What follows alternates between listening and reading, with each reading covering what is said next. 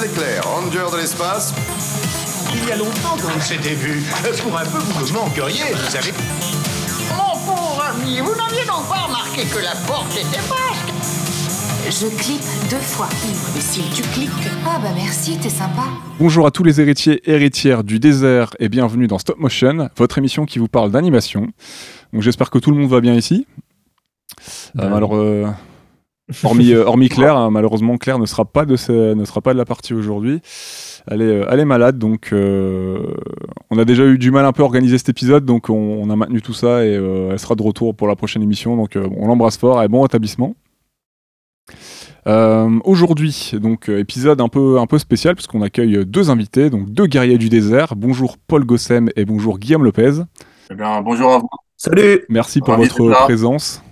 On est content d'être euh, d'être là dans l'émission. Ça faisait un petit moment qu'on qu'on devait venir. Et puis, euh, ça y est, on a trouvé un petit créneau, c'est cool.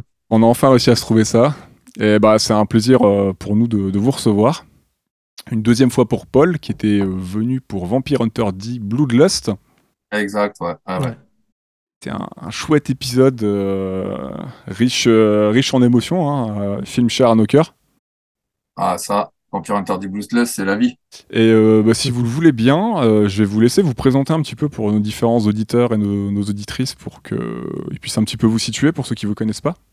Bah, moi, je m'appelle Paul Gossem, je suis, euh, je suis chroniqueur, rédacteur pour différentes, euh, différents médias comme euh, Darkside Reviews, euh, Animeland, euh, Mag Movies and Game. Euh, je, je suis aussi euh, intervenant sur, euh, sur des podcasts comme Raging Fire Club et la 36e chambre du cinéphage, qui sont des podcasts qui s'intéressent au cinéma asiatique.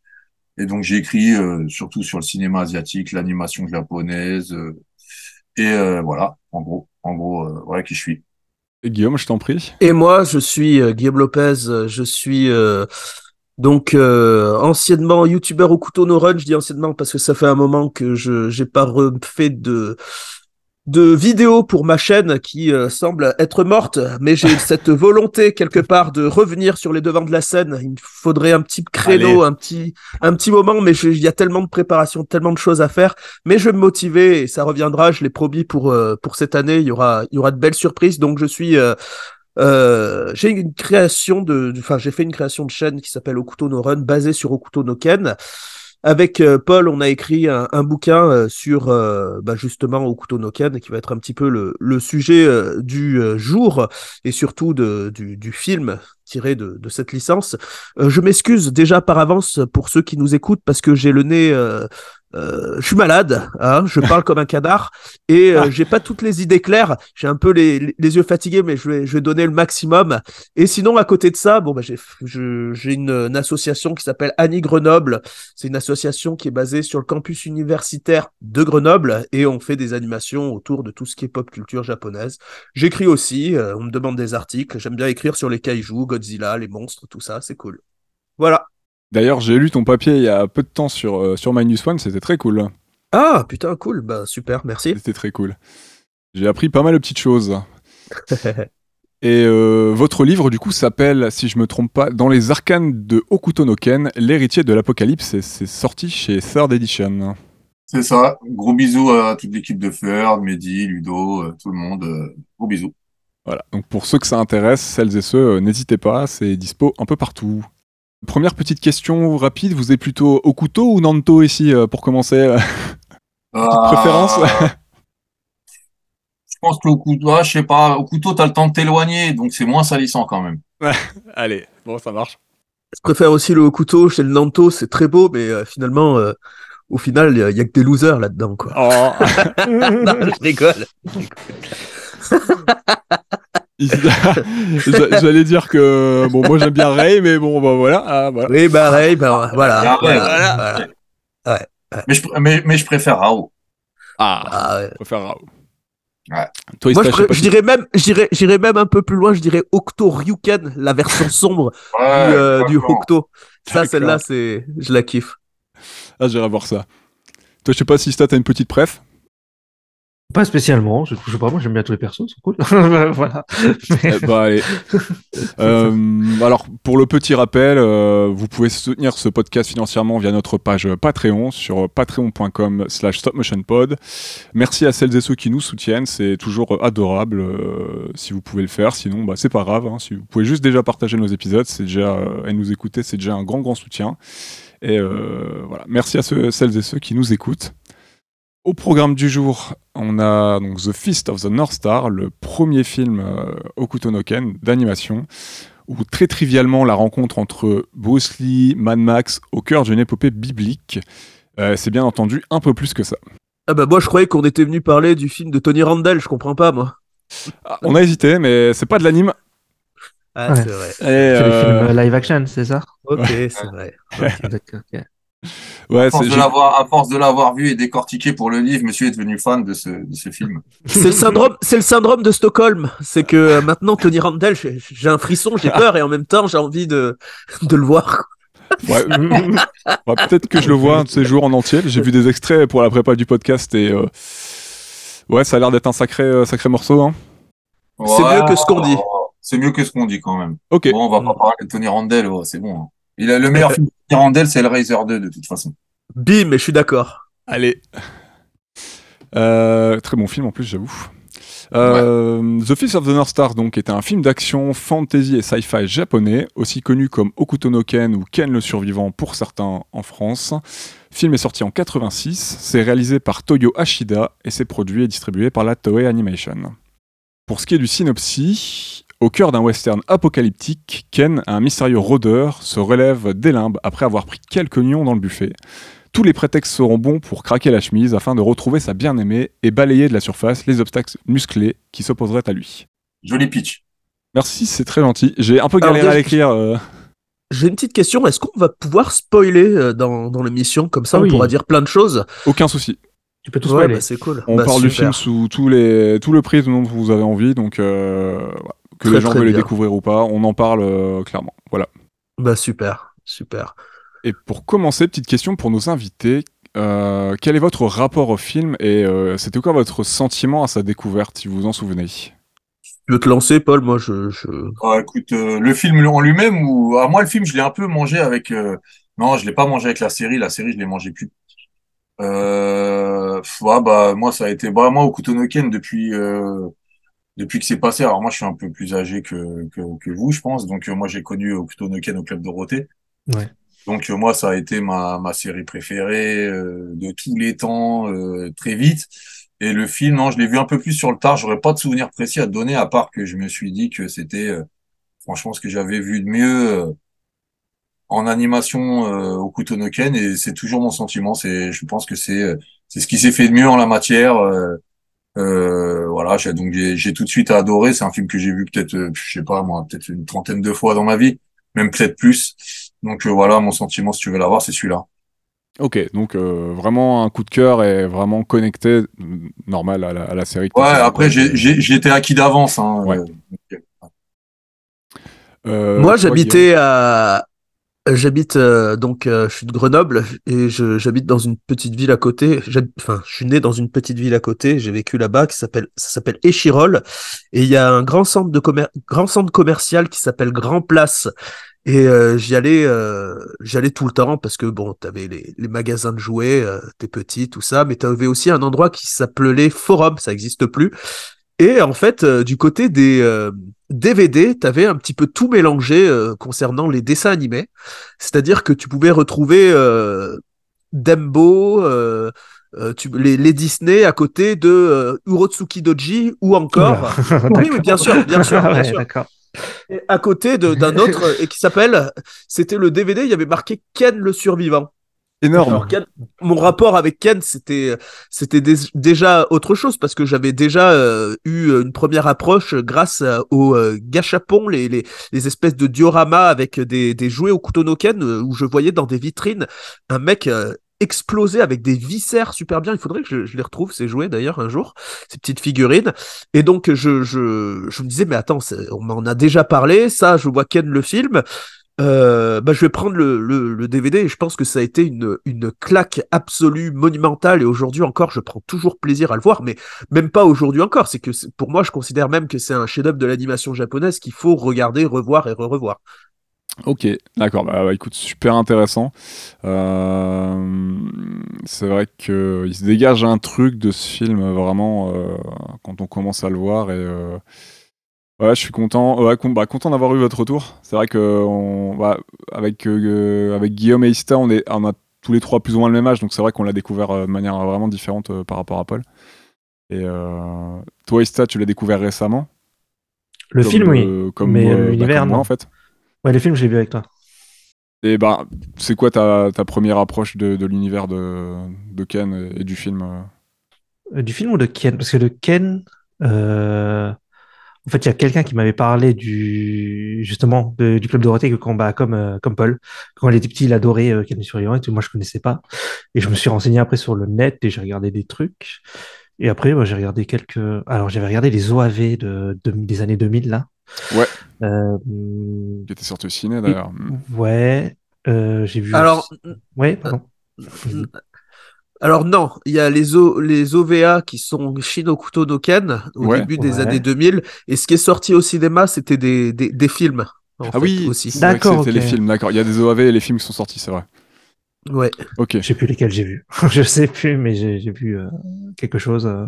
La légende de Raoult, tout ça, c'est quoi? C'est des films? C'est des films, ce sont des films. Ouais. ouais. Ok. Ah, la légende de Rao, c'est une série. C'est une série. Elle est en 13 épisodes. Ah oui, Ah, bah alors il y a non, il y a Ah, la légende de Hao. Rao. Non, toi, tu, tu parles du revival. Ouais, exactement. Non, Ouais. Ouais, ouais, ouais. Non, c'est euh, c'est comment c'est euh, comment elle comment elle s'appelle la série en 13 épisodes? Si, la légende de Rao, je crois bien. Tenno Hao. Ouais, d'accord, mais je te parle en français. euh. Je, je, je suis japonais, je ne peux pas. Ah, Allez, gâteau.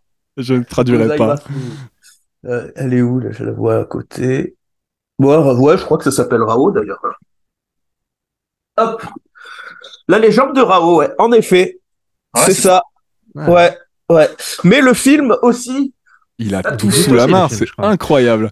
Je suis sûr d'avoir vu un film. euh. Ouais, ouais, ouais, qui s'appelle, bon, t'as t'as ce coffret avec tous les films, hein. Ouais. L'ère de Rao, voilà. Ah, c'est ça que j'avais vu. L'ère vu, de Rao. Ouais, ça, j'avais vu ça. Ah, je me souviens des affiches. Junai de- no Sho. Gekto no Sho, Kenshiro Den, etc., etc. Ouais, c'est, bah ouais, ouais, ouais. Mais c'est, c'est encore différent. Il y a plein de, si on peut Mm. parler de tous les films, là, je pense que l'émission, euh, elle va, elle va, elle va s'éparpiller et on va se retrouver à, à parler ouais. pendant des heures de ce qui va, de ce qui va pas, comparaison. Si on veut parler plus ou moins de Hokuto no Ken dans, dans le film de 86, pour moi, pour moi, ça se place au-dessus de tout ce qui s'est fait, et je pense que Paul aussi, dans les années euh, 2000, quoi. D'accord. Ouais, c'est sûr. Ah, on c'est ce peut, que tu m'avais on déjà peut dit, expliquer pourquoi euh, avec, euh, avec différents arguments, mais je, je te laisse euh, faire ton, ton émission et poser tes questions. Je- On va, t'inquiète, on va y arriver, euh, on va y arriver.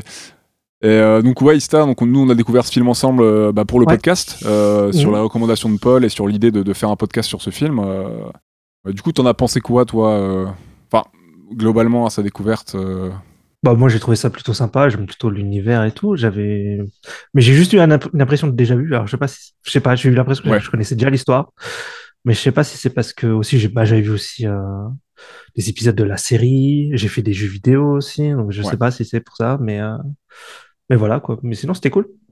Bah, en fait, le, Mm. le film il reboot euh, les premiers arcs de Ouais. série et du manga, alors euh, très différemment parce qu'en vérité, on a les mêmes situations, euh, mais avec parfois des personnages différents. Je prends un exemple très connu quand euh, Shin inflige les sept cicatrices euh, à à, à Kenshiro. euh, dans la version originale, initiale, que ce soit dans la série ou le manga, il n'y a pas Rao et Jagi qui, qui sont témoins de ça. Là, par exemple, on les a. On a euh, pas mal de choses comme ça. Rei il meurt pas de la même façon, même s'il se fait euh, tuer par Rao, euh, c'est pas de la même façon. En fait, c'est un espèce de mélange. Ils ont refait une histoire histoire de rebooter les, les arcs différents.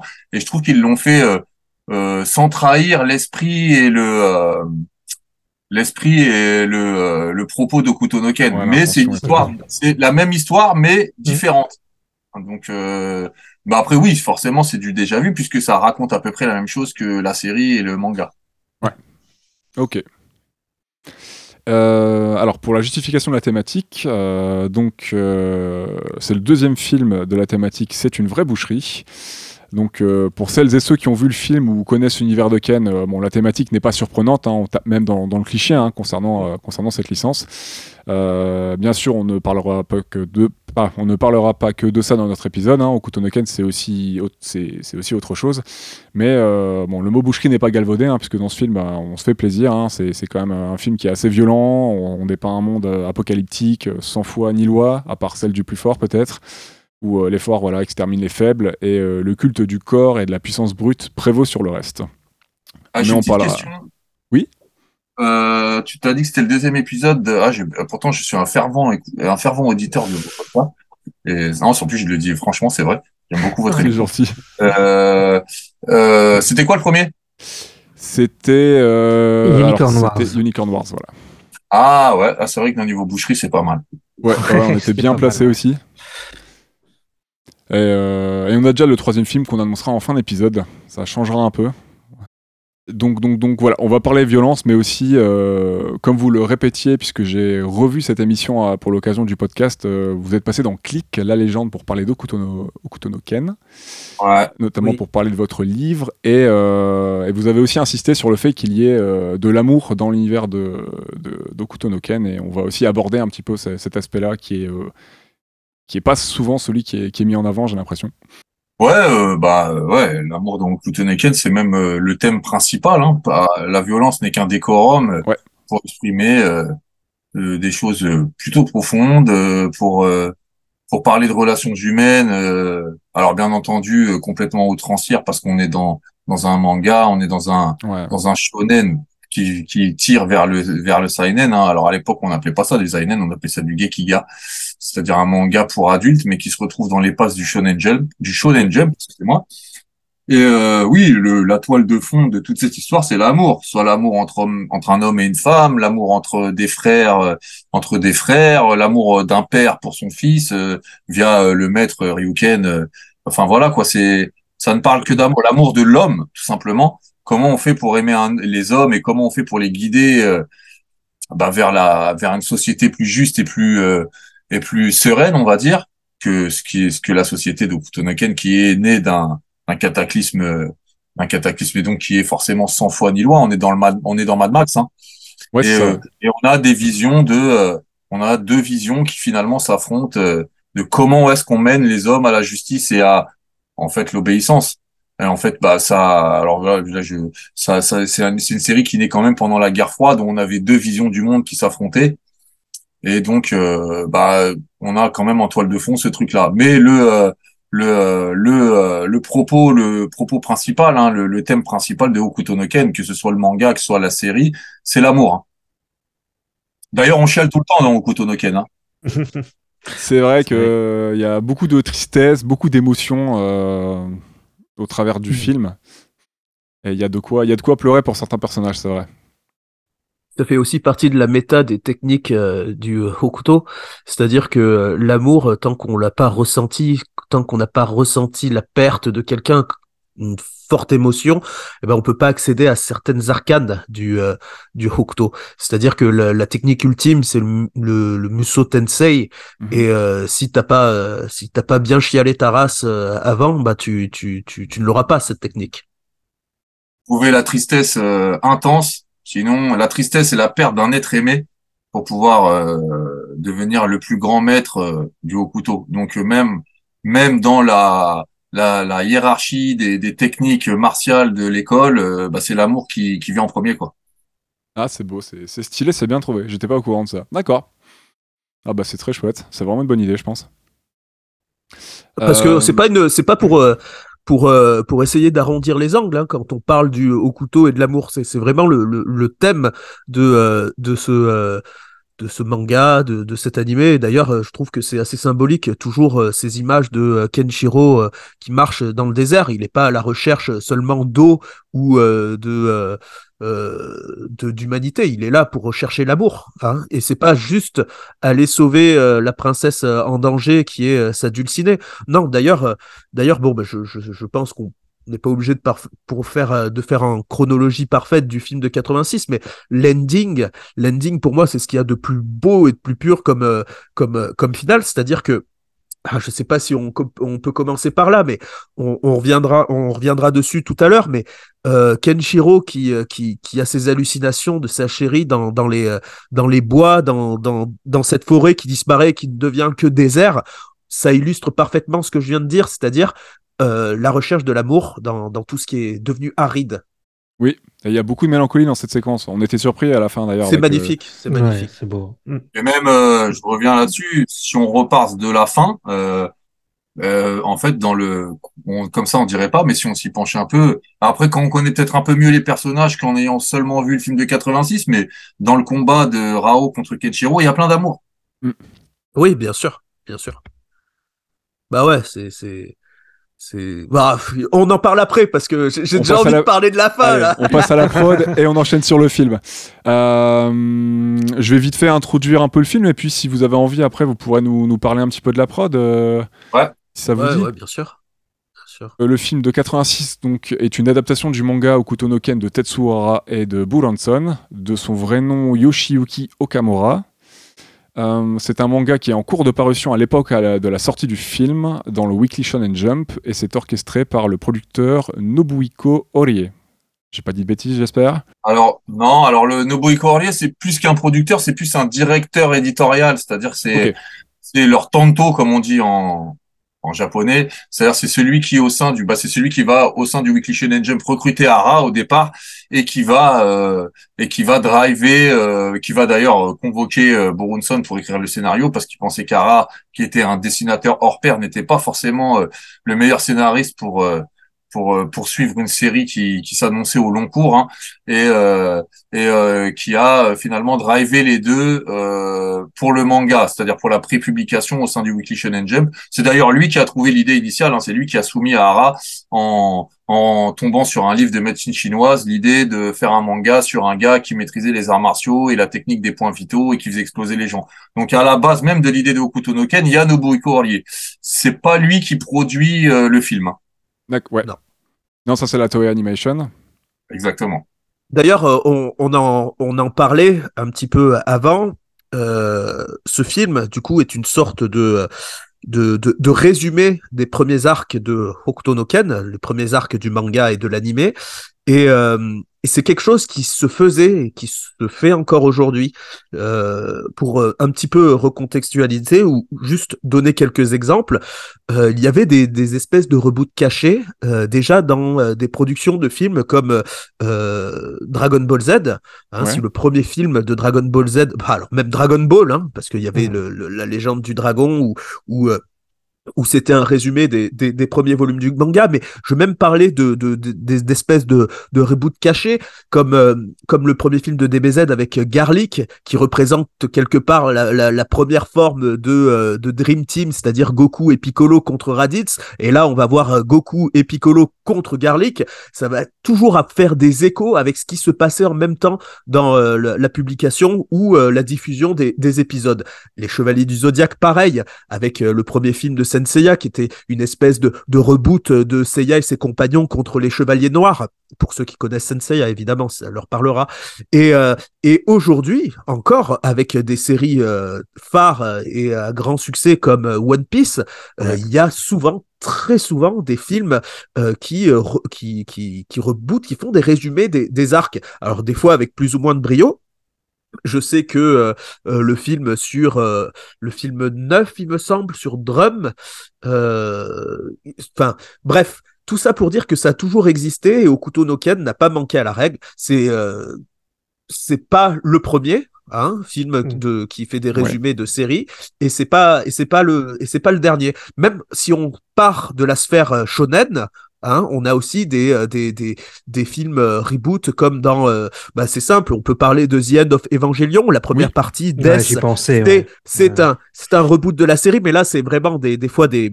De, de, de- on reprend des images des fois de, de, de la série pour, euh, pour, euh, pour en refaire un film.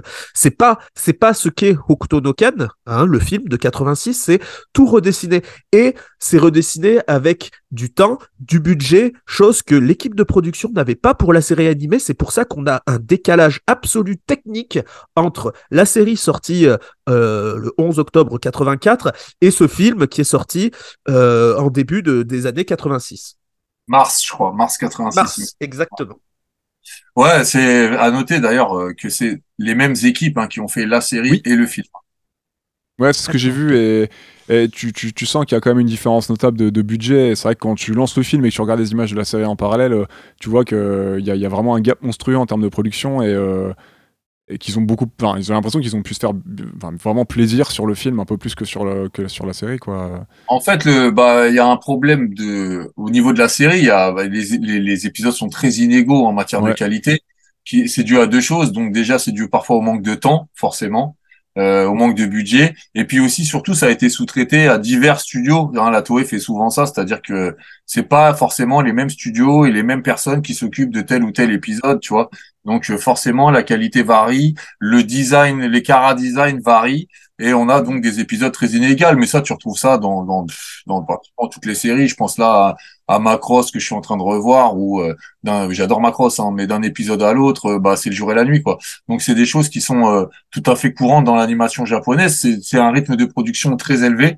Ouais, c'est fast. euh, hein. Ouais, ouais. Et donc euh, là, on a décidé à ce moment-là de prendre les cadors de de la de, de- des équipes de la série Hokuto no Ken pour faire un film de haute tenue. Euh, c'est un peu le but de, de c'est un peu le but du film de 86 ans. Ouais, euh, j'ai l'impression que c'est vraiment un beau produit d'appel pour, euh, pour euh, vraiment capter des, de, de- de- une, nouvelle, une nouvelle audience euh, au cinéma, parce que c'est sorti au cinéma au Japon. Ouais. Et, oui. Donc euh, c'est vrai que ouais, ben, ça, ça permet de capter une, une audience un peu plus large et de montrer euh, qu'avec un- encore un peu plus de moyens, euh, on peut faire quelque chose de... euh, avoir une version de Ken, de Kenshiro un peu plus... euh, ouais, un peu plus... Un peu plus, un peu plus musclé aussi visuellement. quoi. Abouti. Ouais. Ouais, ouais, c'est ça. Euh, le réalisateur, c'est Toyo Ashida, donc, qui est un animateur, character designer, chef animateur et réalisateur japonais, euh, notamment connu pour son travail sur euh, Les Mystérieuses Cités d'Or. Inuyasha, Ulysse 31, entre autres, et même sur du Pokémon, de ce que j'ai vu. Mais aussi, il faut le noter, et c'est important de, de, de le dire. Paul a parlé de euh, Bloodlust dans une émission. Et Oui, ben en oui. fait, c'était déjà le deux, c'était le deuxième film de Vampire Hunter Day. Le premier était de 1985, et le réalisateur, il me semble bien que c'est Toyo Ashida. Euh, ouais, c'est possible, j'ai vu le film, je me Non, souviens ah ouais, pas oui, du oui, réalisateur. C'est lui Toyo Ashida. Ouais, ouais, 85, il le fait, il le fait juste avant Hokuto no Ken. Bah, Toyo Ashida, c'est un, c'est un gars qu'on, qu'on, euh, qu'on cite pas souvent et pourtant qui a bossé. Alors, euh, et puis surtout qui a bossé sur des choses qu'on connaît. Alors, tu nous as, tu nous as parlé des mystérieuses cités d'or, euh, mais il a bossé, par exemple, c'est lui qui a bossé, il a bossé sur Heidi. Hein, c'est un de ses premiers gros, euh, c'est un de ses premiers gros projets sur lesquels il, il va travailler. C'est marrant que t'en parles d'ailleurs. Sur Tom Sawyer. Euh, et euh, c'est quelqu'un de très particulier. Alors, euh, c'est quelqu'un qui va. Bah, c'est un vieux de la vieille. hein, Il est né en 44, hein, donc euh, c'est quelqu'un qui est déjà en 86, quelqu'un de très installé. Hein, euh, Toyo Ashida, c'est quelqu'un qui va. euh, au départ, euh, il travaillait pour. des, il faisait de l'animation euh, publicitaire pour une boulangerie. Ok. En fait. Et, euh, et de là, il est repéré par la, la, la, la TCG Animation Center, c'est un, c'est qui faisait aussi des pubs, euh, des pubs, euh, des pubs animées, qui finalement se décident de, de se lancer dans la série animée. C'est eux qui vont faire Tetsujin 28, par exemple, D'accord. qui est une série euh, très connue de, on va dire, euh, un des premiers, euh, un des premiers, un des premiers mechas, hein, si, si, si je me permets l'expression, même si bon, il y en a qui vont me dire, ouais, c'est pas exactement un mecha, mais un peu ça quand même. Et euh, c'est quelqu'un qui, qui a pris une claque en 63 à la sortie de, de Tetsuo Atom, de, de Astro Boy. Oui, Astro Boy, oui. Astro le petit robot, de, de- donc des, euh, des, euh, des, des, de, de Osamu Tezuka, hein, donc des studios Mushi. Moi, Les studios Mushi, c'est un, c'est un studio qui a monté Osamu Tezuka. Ah, de, de- ah, c'est un studio mythique parce que Ouais. de là sortent tellement de grands noms, donc, dont Toyo Ashida qui va finir par, euh, par euh, par rejoindre le studio, mais bah, Kawajiri dont on avait parlé pour Vampire Hunter Useless sort de là, euh, Osamu Dezaki, Rintaro, euh, euh, Yamamoto, enfin bon, c'est une usine à champions, on va dire. Et euh, donc lui, il prend une claque et euh, avec euh, Tetsuo Anatom qui est la première série euh, qui est la première série animée à passer à la télé. hein. Alors c'est la première série, non, il y en avait une avant qui s'appelle Mad Calendars, mais c'était des petits épisodes de trois minutes qui mélangeaient des prises de vue réelles avec des euh, avec des séquences animées. Mais la première vraie, vraie série avec des épisodes de 20 minutes bien construites et tout ça, c'est c'est Astro Boy. hein. Pas celle qu'on a eue nous.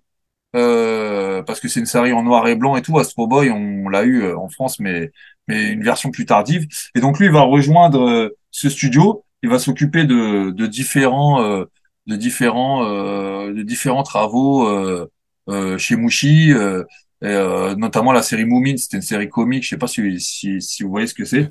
Dorin Taro a beaucoup bossé dessus d'ailleurs. Ouais, avec Rintaro. D'ailleurs, Rintaro, il va le, le retrouver sur Galaxy Express en 81, Ah, euh, où il va travailler donc sur un chef-d'œuvre. Hein, Galaxy Express 999 de Rintaro, c'est vraiment un, un sacré chef-d'œuvre. Ça va aussi être un, un des artisans de, de alors euh, Galaxy Express 999, c'est inspiré de, enfin c'est pas inspiré, c'est tiré de des univers créés par Leiji Matsumoto, celui qui a créé Albator. ouais, un spin-off d'Albator, ouais, c'est ça. Et, euh, et donc euh, il va donc revisiter aussi donc il va il va il va faire une incursion chez les Matsumoto avec euh, Galaxy Express 999 et surtout euh, à partir de 74 il va être aussi un des des piliers de l'équipe de de de de ceux qui de bah, des animateurs et des des réalisateurs qui vont s'occuper de la série Space Battleship Yamato Ah, euh, qui est pareil tiré de qui est tiré de de de, bah, de, de- des œuvres de Leiji Matsumoto.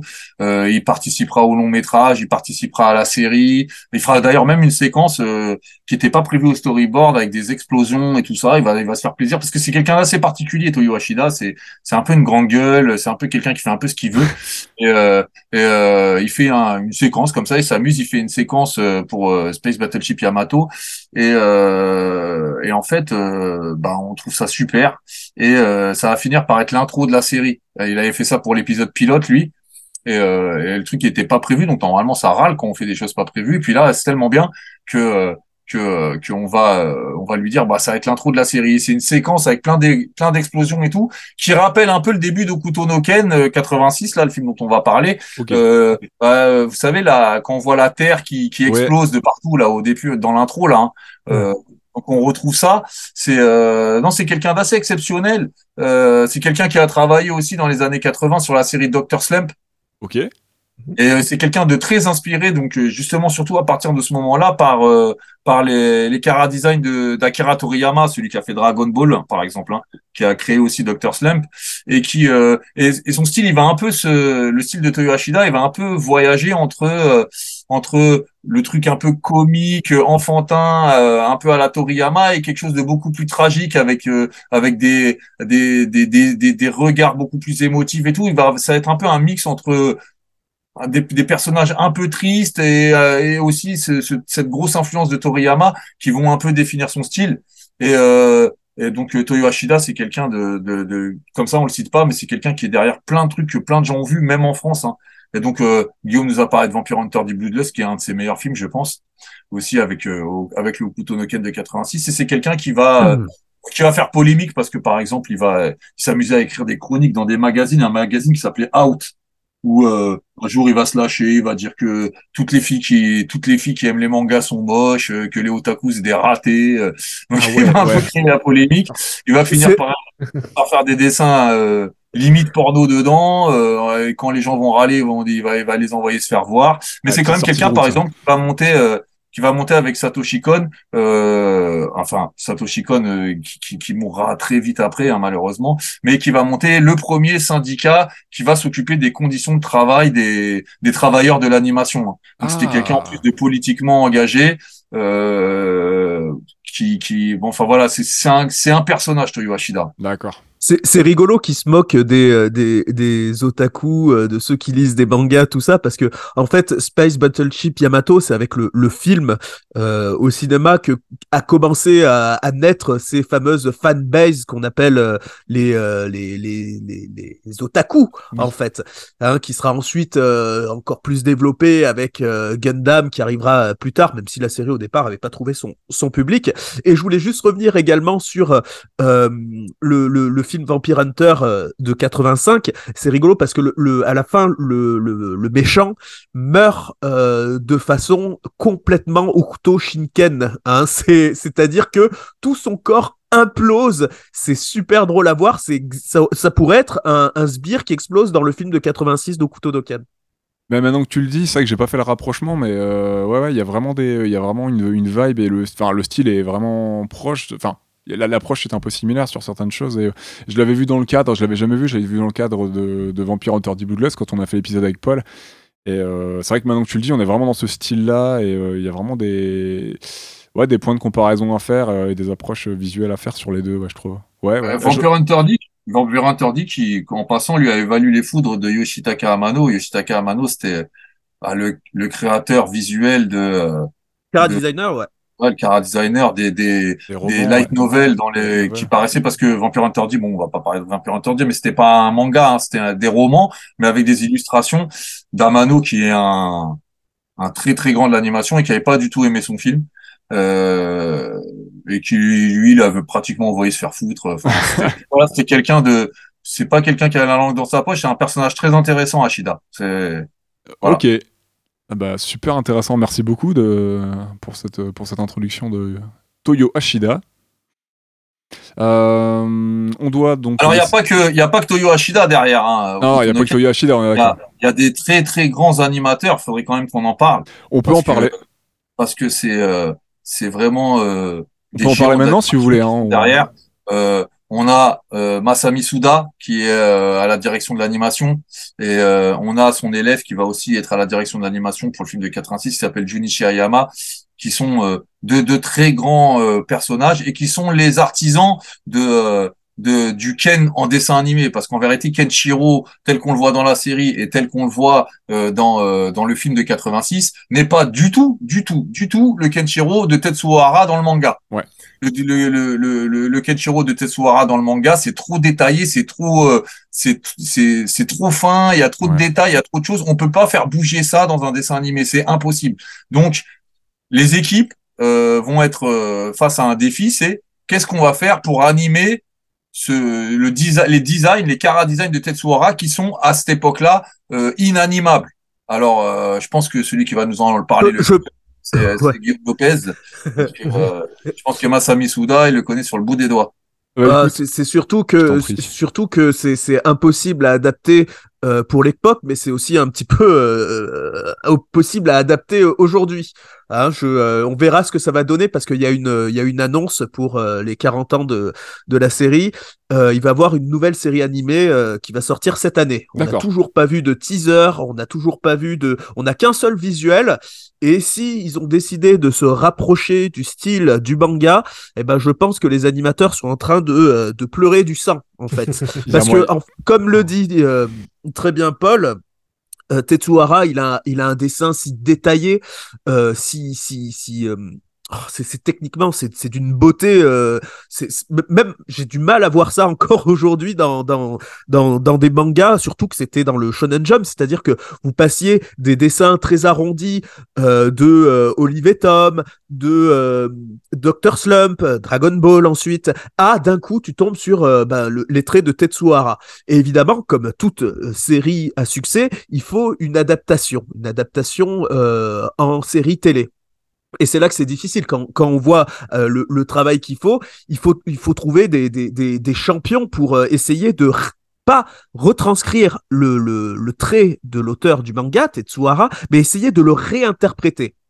C'est là que Masami Suda intervient. Alors c'est Masami Suda, c'est quelqu'un qui a, qui a travaillé avec le studio euh, Tatsunoko, qui est qui est un grand grand grand studio euh, d'animation qui a créé des des œuvres euh, de, de super héros, des œuvres originales comme Cacherne, euh, Tekaman Blade. Alors je- je- j'ai les les références obscures dans ma tête, mais il y a des trucs beaucoup plus simples, euh, notamment Judo Boy. Hein, Oui. Judo Boy, je crois que c'est Tatsunoko. Hein, Paul, si je dis Ah pas de bêtises. Et, euh, et- évidemment, euh, qui, les, les, les, les, frères euh, euh, Yoshida, Ipeikuri et tout ça, ben, Masami Suda, c'est l'élève. Et euh, il est tellement fort que très vite, on lui donne des responsabilités euh, de dingue, à, tel point que bah, il se dit bah, je vais pas me contenter de rester euh, du côté de chez Tatsunoko, je vais partir indépendant et je vais pouvoir travailler dans divers studios, dont Toei Animation. C'est là qu'il rejoint Toei justement pour ce projet euh, qui est euh, Seikimatsu Kyusetsu Densetsu Hokuto no Ken. C'est long, hein. Ken le- juste pour dire Ken le survivant. quoi. Aïe, aïe, aïe. et, euh, et il s'avère que euh, ce euh, Masami Suda va être donc directeur de l'animation, c'est-à-dire qu'il va euh, être là pour vérifier chaque dessin des épisodes. Alors il va pas pouvoir le faire à chaque épisode, il va pas être présent pour chaque épisode. D'ailleurs, ça va être assez drôle parce que dans la série, la première série qui a 109 épisodes, qui est sortie en 84, eh bien, euh, en vérité, il a travaillé en tant que directeur de l'animation que sur une poignée, une vingtaine d'épisodes. C'est un petit peu comme on dit souvent Senseiya, euh, c'est euh, Shingo Araki et Michi Imeno, mais en vérité, ils ont travaillé sur une dizaine d'épisodes, sur euh, la, la centaine de com- que composait la série. Donc, il est quand même là pour former les animateurs, pour les conseiller, tout ça, et euh, aussi définir ce nouveau plan graphique. Il va être donc caractère designer de la série. Dans ce cara design, on- ils vont euh, zapper tous les traits de fuite, tous les ombrages que, euh, que, que faisait le, le Tetsuo Hara pour ses dessins, et ils vont décider, décider de faire quelque chose de, de qui, peut paraître plus simpliste, mais qui est pas juste Tetsuhara en moins bien. Non, il essaie de, de faire son propre style et ça va être assez fou parce que entre le premier épisode de Hokuto no Ken et euh, le dernier euh, 108, 109, il y a un- un- une évolution absolue. Et c'est là que sur son chemin, il rencontre euh, bien, des, euh, bien des, des, des dessinateurs de talent, dont un qui fera son, son, son élève qui s'appelle Junichi Hayama et qui existe, euh, enfin qui, qui est encore euh, vivant aujourd'hui, qui, qui perpétue son, son, son trait à Masami Suda parce que malheureusement, Monsieur Suda euh, nous a quittés euh, il y a quelques années et c'était euh, et c'était très triste. J'ai eu l'occasion de rencontrer le monsieur qui était euh, euh, un fan de musique, de rock and roll, qui était un mec qui aimait la vie, qui aimait la bière, qui aimait vivre. C'était c'est un mec formidable. J'ai passé euh, un des meilleurs moments à parler avec un artiste. Lorsqu'il est venu dans un petit salon pas très loin de chez moi, Trop et on a passé euh, une heure à discuter avec euh, Pierre Giner qui faisait évidemment le- la, la traduction et, euh, et c'était et c'était un moment un moment merveilleux et il avait cette cette énergie malheureusement beaucoup de projets en tête qui n'étaient pas forcément liés à l'animation et euh, ce monsieur, un des derniers grands travaux qu'il a fait sur euh, Okuto no Ken, donc il a été euh, cara designer, comme je vous l'ai expliqué, directeur de l'animation sur Okuto no Ken, mais il, est, il a fait tellement de choses. Il a travaillé sur Street Fighter 2, le film, il a travaillé sur, sur tellement de, de, de séries, mais sur Okuto no Ken, son dernier gros travail, c'était donc sur l'OVA euh, Tokiden. Donc c'était euh, c'était un, euh, un direct tout vidéo qui présentait le combat de Toki face à Rao. Donc c'était son, Qui est absent du film de 86 d'ailleurs. Exactement. Et d'ailleurs, il y avait quelques échos comme quoi euh, le film 2 de 86 il devait avoir une suite où euh, justement on présentait euh, d'autres personnages. Mais pour la cohérence et la structure du film de 86 qui dure presque deux heures, il fallait faire des choix, éliminer des personnages pour pas que ça soit toujours, pour que le rythme soit bon et que ça tout, tout ne paraisse pas être expédié. Et, et donc pour revenir sur Masami il a fait un dernier truc qui était euh, qui, a, qui a eu un, succès euh, immense euh, au Japon mais aussi à l'international. Il a créé les Kara Design de quelque chose qui a rien à voir avec son style habituel, qui s'appelle Yokai Watch. Est-ce que vous, ça vous dit quelque chose? Oui, Watch était la licence qui, à un moment donné, quand c'est apparu, a, a réussi à un petit moment, un court moment, à rivaliser, voire dépasser la série Pokémon. Pokémon. Alors, Yokai Ouais, ouais. Watch, c'est un enfant qui, euh, grâce à sa montre, peut capturer des yokai et, et se les faire combattre entre eux. Donc il y a encore des, des, des jeux qui sont sortis donc sur euh, 3DS, euh, sur euh, Switch, etc. Et puis une série animée. Et c'était rigolo parce qu'au départ, il avait pas du tout envie de faire ça. Et puis son pote, il dit allez, tu veux pas essayer de passer le test pour voir? Et, et malheureusement pour lui, il a été choisi. Et ce qui est rigolo, il me disait ça, il me disait une fois qu'on fait les Cara Design, parce qu'il s'est pas occupé de l'animation pour, euh, pour Yokai Watch, à chaque fois qu'il est invité et que les gens lui disaient bah vas-y dessine-moi euh, Yokai Watch, il disait putain il faut que je me souvienne de comment je j'ai fait les, les personnages, mais c'était pas quelque chose où il a pu euh, dessiner des milliers et des milliers de dessins comme il avait pu faire sur euh, sur euh, Okuto no Ken. Et donc Masami Suda quand il travaille sur Okuto no Ken, quand il intervient, c'est c'est fabuleux. Il y a il y a euh, des arcs dans dans Okuto où euh, quand il intervient, ça se voit tout de suite et c'est un petit peu euh, ce qu'on appelle aujourd'hui euh, bon c'est dans la culture populaire, on dit ça le sakuga. Oui. En fait, euh, souvent quand on a un épisode, par exemple le- l'épisode 133 de Naruto où euh, tout est à 24 images par seconde, parce qu'il faut savoir que on en parlait au début euh, pour l'animation de Tetsuya Natomu, pour pouvoir faire des épisodes de 20 minutes. Maintenant, la nouvelle grammaire de ce qui ce qui donnera l'animation limitée, ce qui donne les animés japonais aujourd'hui, c'est de faire des séquences d'animation avec le moins de dessins possible. Eh bien, c'était pas la volonté de notre cher Suda qui lui, lorsqu'il intervenait, euh, faisait des euh, faisait des dingueries. Le premier combat de la série, l'épisode 20, il me semble, de Kenshiro contre contre euh, Shin, c'est quelque chose de sublime, qui est peut-être même encore mieux, enfin pas, pas mieux animé, mais il y avait quelques séquences absolument dingues qu'il n'y a pas dans le film de 86 justement, où le combat contre Shin est un petit peu plus expédié que dans l'animé. D'accord. Et dans l'animé, l'épisode 20, il y a des, il y a, il y a justement Il y a ce. Sakuga, on le voit quand Kenshiro bouge, quand il, quand, quand il est en mouvement. On voit du 24 images euh, secondes, c'est d'une fluidité, c'est beau, le, le plan est toujours bien pensé, il a une, euh, un art du, euh, de, de- de- des affrontements, euh, du coup, bah, qui, qui vient de toute sa formation avec les séries de Tatsunoko et que, voilà, et c'était déjà un génie à cette époque, mais alors quand il se perfectionne encore plus sur euh, Okuto no Ken, ça se voit tout de suite, et euh, l'histoire parle d'elle-même, parce que dans Okuto no Ken 2, il y aura euh, même des, des, des séquences complètement folles qui mélangent euh, technique martiale à euh, pouvoir magique, à sang qui explose dans tous les sens. C'est tout simplement diva. Incroyable. Eh bah écoute, euh, euh, merci pour euh, toutes ces informations. Euh, pour revenir sur le, le- le beau travail graphique qu'il y a eu, bon, on, va terminer la prod après, mais euh, c'est vrai que j'ai eu ce sentiment là aussi que, euh, en voyant le film de 86, j'avais relu quelques, les trois premiers tomes l'année dernière de, de Kutonoken, et c'est vrai qu'en voyant le film là en fin d'année et en le revoyant il y a pas longtemps, j'ai pas eu ce sentiment que d'une œuvre qui, qui s'éloignait beaucoup dans, dans ce que tu rappelais Paul aussi au début de, de l'essence des, des 3-4 premiers tomes que j'ai pu relire. Euh, J'avais pas là non plus l'impression d'une simplification du dessin, mais vraiment une transposition vraiment euh, ouais, bien faite de. En fait, c'est des gens qui travaillent, euh, que ce soit euh, Ashida, que ce soit que ce soit euh, Suda, que ce soit Yama, c'est des gens qui travaillent sur Okuto no Ken depuis Ouais. 84, donc depuis deux ans quand ils font le film. Donc euh, ils ont Mm. pris le temps quand même de bien comprendre Ouais. l'essence même de, euh, de de la série et ils arrivent forcément à simplifier un trait qui est qui est pas, pas pas- c'est pas possible de le faire en animation à ce moment-là, mais d'en saisir toute la substance. Je veux dire, c'est par exemple bah, tous ces jeux d'échelle avec des personnages plus grands que nature. euh, Enfin, tout ça, c'est respecté. euh, et puis dans l'ambiance du film même, euh, euh, voilà, ils ont compris l'essence même d'Okuto no Ken. Donc, euh, donc euh, ils arrivent à, à, à transformer sans trahir, ce qui est, euh, je Oui, pense, la chose la plus difficile à faire en fait.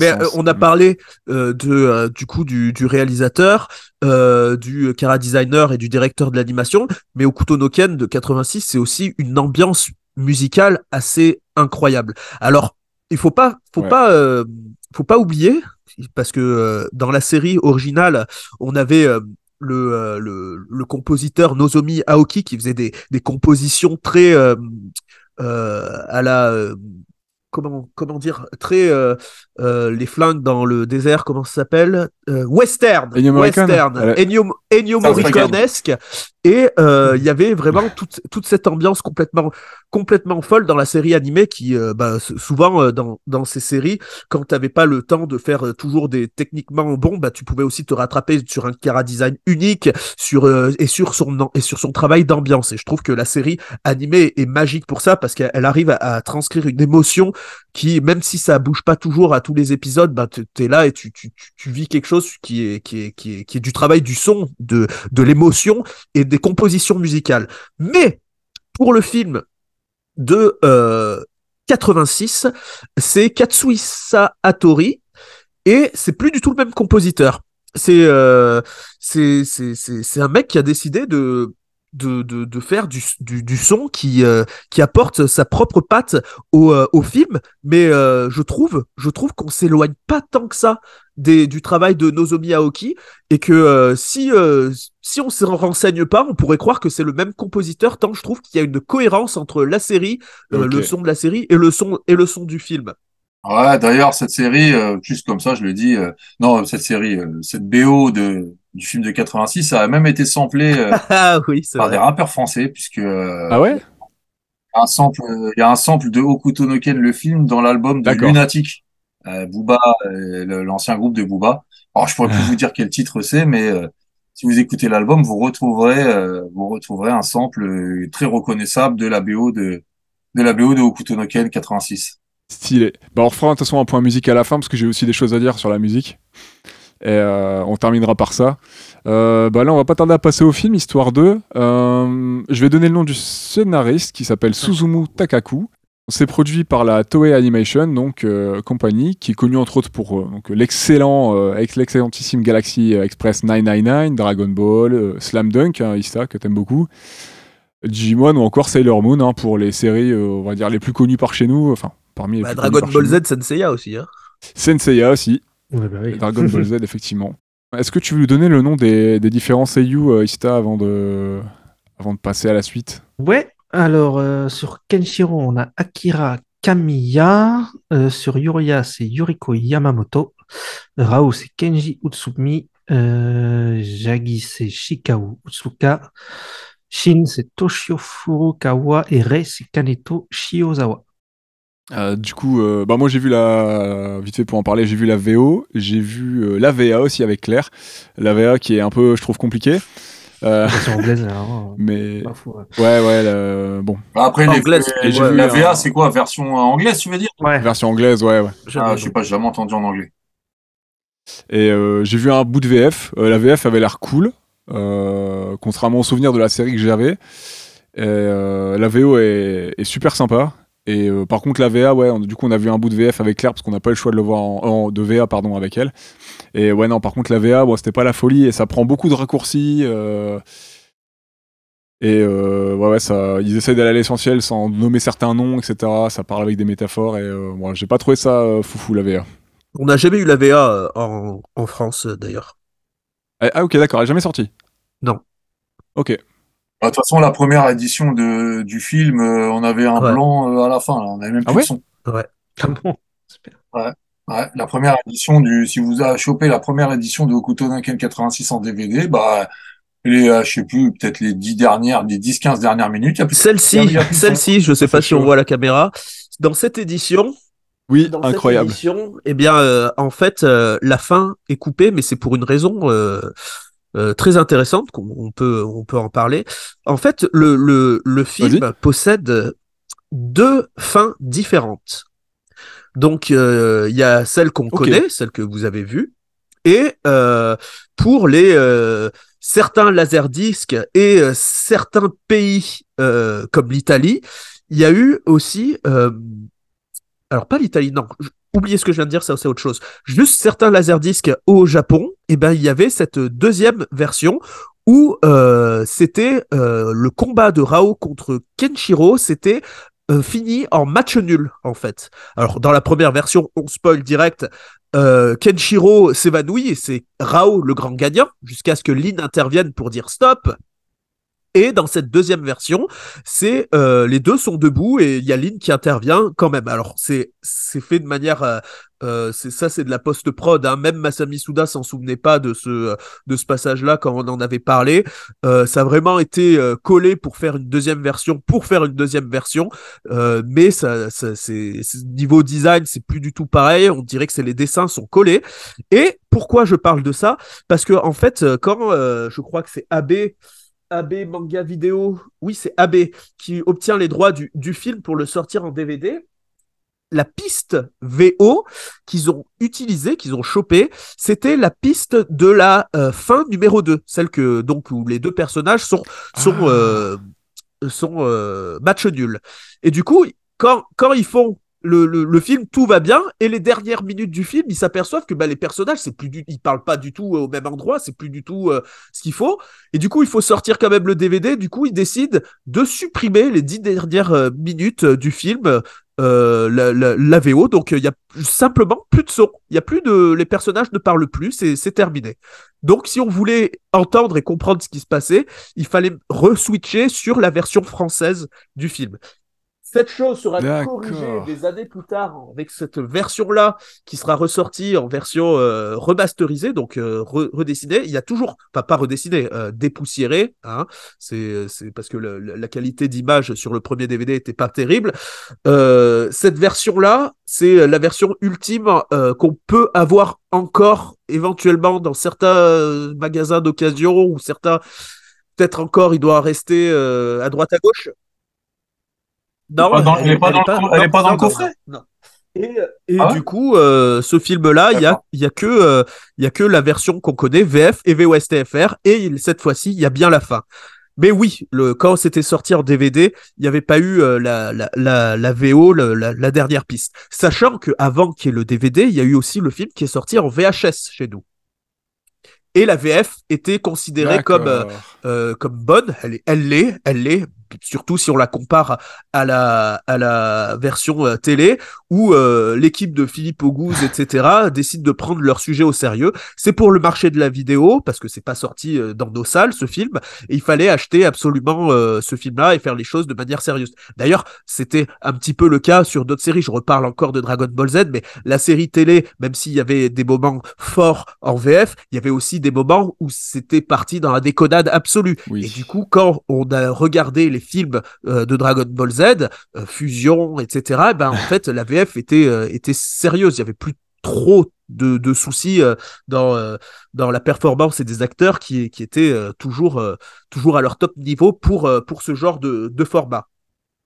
Pareil pour les City Hunter, pareil pour les City Hunter, mais on peut on Ah. peut parler de plein de plein de Oui, choses c'est vrai. euh, pl- mais ou les ou les séries parce qu'il faut savoir que quand on est euh, comédien de doublage ce sont des gens qui, qui veulent faire de la comédie et que quand on leur propose de tourner et de dou- faire du doublage de dessins animés japonais, c'est vraiment un peu la honte. Hein. C'est pas le truc où on dit waouh c'est cool. Ouais. Surtout à cette époque, ouais. Surtout à cette époque. Surtout à cette époque. Ouais. Après, moi, je ne saurais que trop conseiller. Je vais pas parler de la VF euh, qui est assez correcte, mais que je trouve pas bonne. Hein, moi, je la trouve juste correcte sur le film de 86, qui est abominable, qui est abominable sur la série. Euh, donc, je ne saurais que trop conseiller aux gens qui veulent découvrir le film de la regarder en Je VO suis sous-titré. 100% C'est d'accord. Ouais, mieux. on est d'accord, la VO Ouais. est très cool. On est d'accord. Bah écoutez, je pense qu'il est temps de passer au film. Oui. On a quand même un petit morceau encore qui nous attend. Ah, on est des bavards. Ah bah, hein, putain. euh, c'est un plaisir, moi j'apprends plein de choses, c'est un plaisir de vous écouter, donc euh, moi je boude pas mon plaisir, voilà. Bah, je suis vraiment content. Tant mieux. On va passer au film.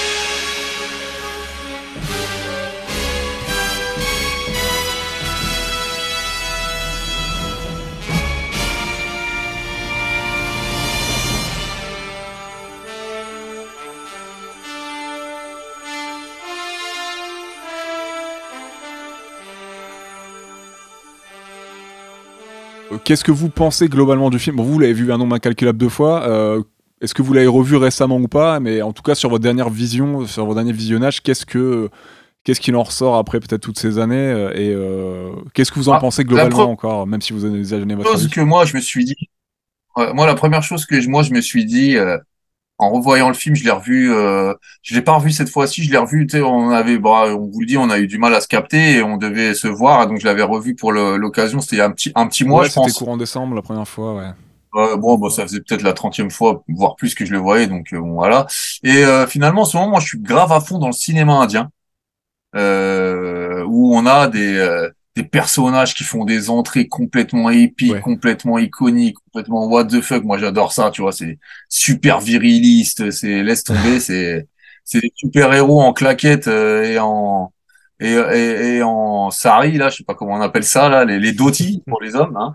Donc moi j'adore ça. En ce moment je bouge, je bouge beaucoup de trucs comme ça. Et en voyant euh, ce dessin animé, euh, en revoyant ce dessin animé, je me suis mis à penser au cinéma indien. Je me suis dit putain aujourd'hui il y a que que les Indiens qui font des entrées comme on voit dans ce dessin animé quand par exemple quand Kenshiro arrive et que euh, il, il est complètement euh, rempli de Oui. terre et que euh, C'est énorme. et qu'il passe génial. à travers des immeubles qui sont en train de s'écrouler. Lui, il en a rien à foutre. Ce truc de cette iconisation complètement badass, complètement what the fuck.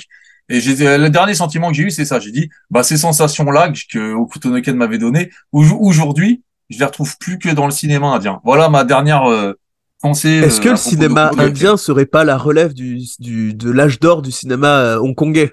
Si, je pense. Ah, ça y est, Ah. il l'a dit.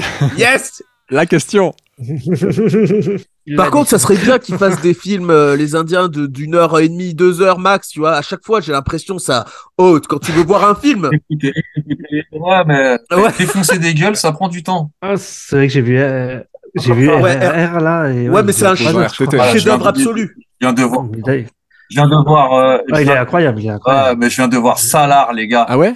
Oh là là. Salar. Ok, je note. Pas, pas. Je note. Non, euh, c'est. Ah putain, envoie-moi Ouais, un petit. Ouais, envoie un petit, un pas petit lien. Ouais, je vais t'en.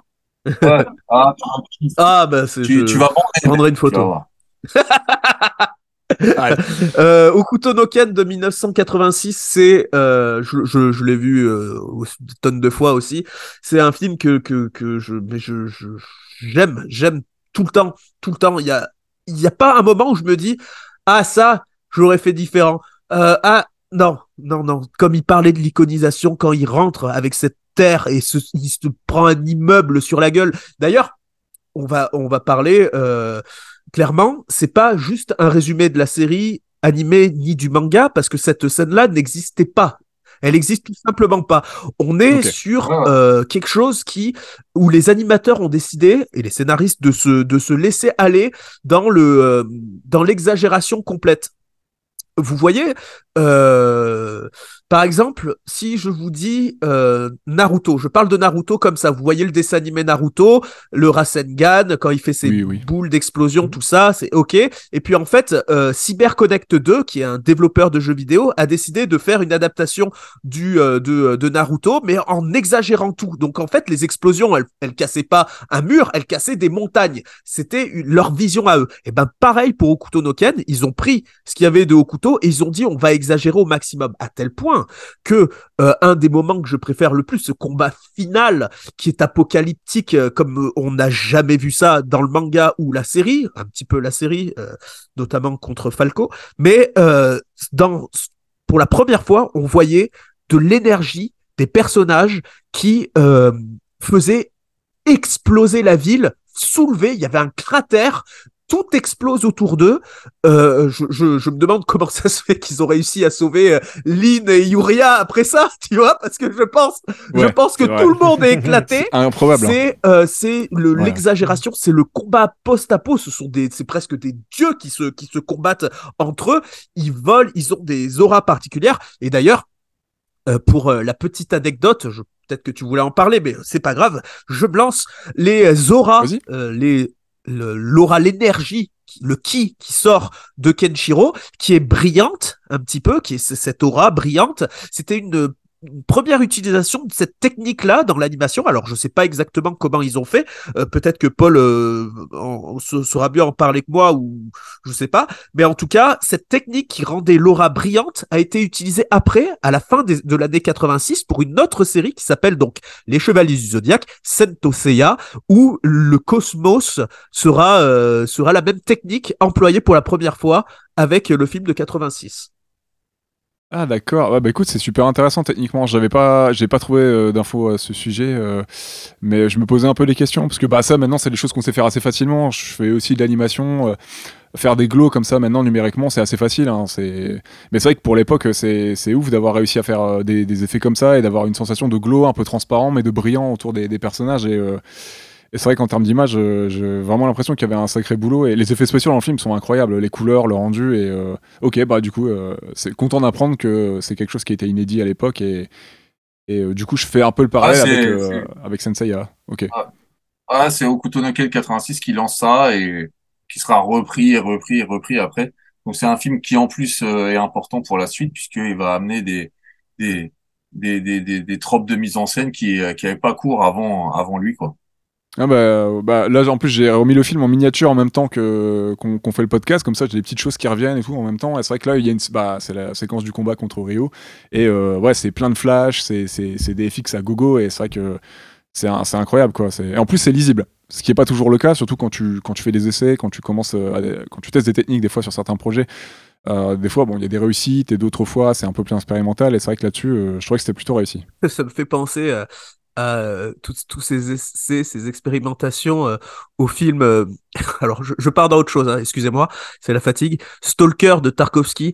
Il avait fait le, le film une première fois, il avait tout terminé. Et en fait, euh, il avait, euh, je sais plus, avec ses bandes, il avait voulu euh, le mettre euh, dans, dans une machine exprès. Et tout, tout, toute sa bande avait été brûlée. C'est-à-dire que maintenant, le film qu'on voit, il l'a refait en entier à cause de bah, d'essais, un petit peu comme ça. Et j'imagine même pas ce que ça aurait été si, euh, en fait, la technique d'animation de Hokuto no Ken pour faire des, des auras aurait brûlé la pellicule, les, les cellulos, tout ça, ça aurait été une catastrophe absolue. Ça aurait été, Ah, euh, ouais. Ah, ça aurait été une perte monstrueuse. été, ça aurait été horrible. Bah, le, le pari est réussi.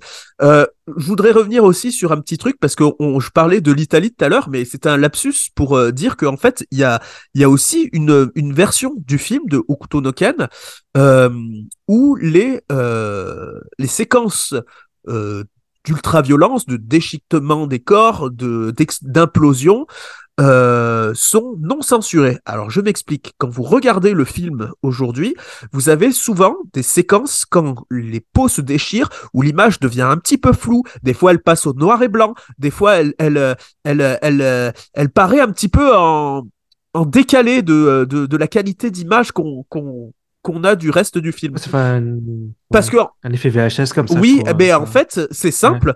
Euh, ces, ces, ces, ces moments ont été, euh, ont été faits euh, plus tard parce que en fait, il existe une version où justement il n'y a pas tous ces effets. Tous ces effets ne- n'existent pas euh, dans la seule version que je connais, qui est euh, celle vendue en VHS en Italie. Donc eux, ils ont récupéré la bande du film avant euh, nous et même les Japonais quand ils ont découvert en VHS et DVD quoi. Donc euh, donc euh, ouais voilà parce qu'il faut savoir un truc, c'est que le film bon il a extrêmement bien marché, c'est un succès au box office. Mais euh, il y a deux personnes qui sont allées voir le film au cinéma, c'est Tetsuhara et Buronson. Et Buronson, lui, c'est un mec qui, euh, alors scénariste du manga euh, Hokuto no Ken, qui euh, a dit mais euh, attends, c'est quoi ce film que j'ai vu au cinéma? C'est beaucoup trop violent. Ah ouais? Et, et ça, ça, et ça, ça m'a, ça m'a rendu fou quand il, il a dit ça. Et il a pas dit ça que pour ce film. Il a fait ça aussi à l'époque pour euh, aussi euh, bah, des années plus tard Ken. pour Shin Okuto no Ken où il disait euh, oui c'est le meilleur film et puis après il fait une interview post-film il fait ah c'était quand même trop violent j'aurais pas fait ça comme ça tu vois donc selon la- le temps de la promotion du truc il est jamais d'accord en tout cas pour lui Okuto no Ken c'est pas aussi violent graphiquement à croire que euh, il participait pas tant que ça au euh, au euh, projet final du, du graphiquement du manga parce que au début on a parlé euh, d'un Tanto euh, Aurier et euh, cette anecdote me fait toujours sourire et qui fait sourire un petit peu tout le monde. Et je te laisse la parole, Paul, là-dessus. Pourquoi exactement? J'ai pas. Tu m'écoutais pas, hein je vois pas sur quoi tu veux que je rebondisse. Que tu... Ouais, si, bah donc euh, Buronson, bah lui c'est un scénariste euh, qui a fait un manga euh, très violent, hein, qui a, qui a bon alors euh, qui a eu, il y a eu quelques polémiques euh, à sa sortie au Japon euh, due à la violence parce qu'il était dans un dans un dans un magazine de prépublication de shonen et que finalement la violence graphique du manga ne correspondait pas à ce qu'on avait dans le shonen. Et donc, il y a eu quelques associations de parents, euh, de gardiens de la morale qui ont dit que c'était trop violent. Et euh, mais bon, Louis Up avait l'air insolide, euh, avait déjà connu ce genre de, de polémique avec notamment les œuvres de Gonagai qui étaient euh, ou violentes ou scabreuses, donc euh, ils s'en sont pas fait plus que ça. Ça n'a pas fait les histoires que Ugutonoken a fait en France euh, à la sortie de la série animée quand euh, Ségolène Royal est monté au créneau et tout ça. Ça n'a pas fait tout ça, mais bon, il y a déjà. Mais oui, c'est vrai que on s'étonne de, de quelqu'un qui a fait un manga avec des, des, des, des séquences et des images aussi cruelles et violentes.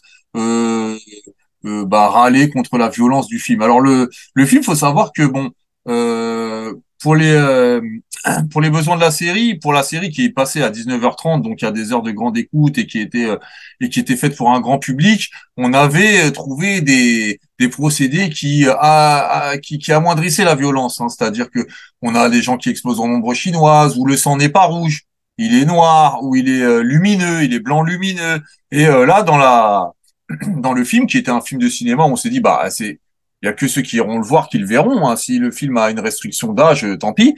Euh, Toyo Hashida et son équipe se sont dit, bah là, on va se lâcher, on va correspondre exactement à l'esprit d'Okuto no Ken. Donc eux, ils, ils, pensaient vraiment coller au manga et satisfaire les fans du manga.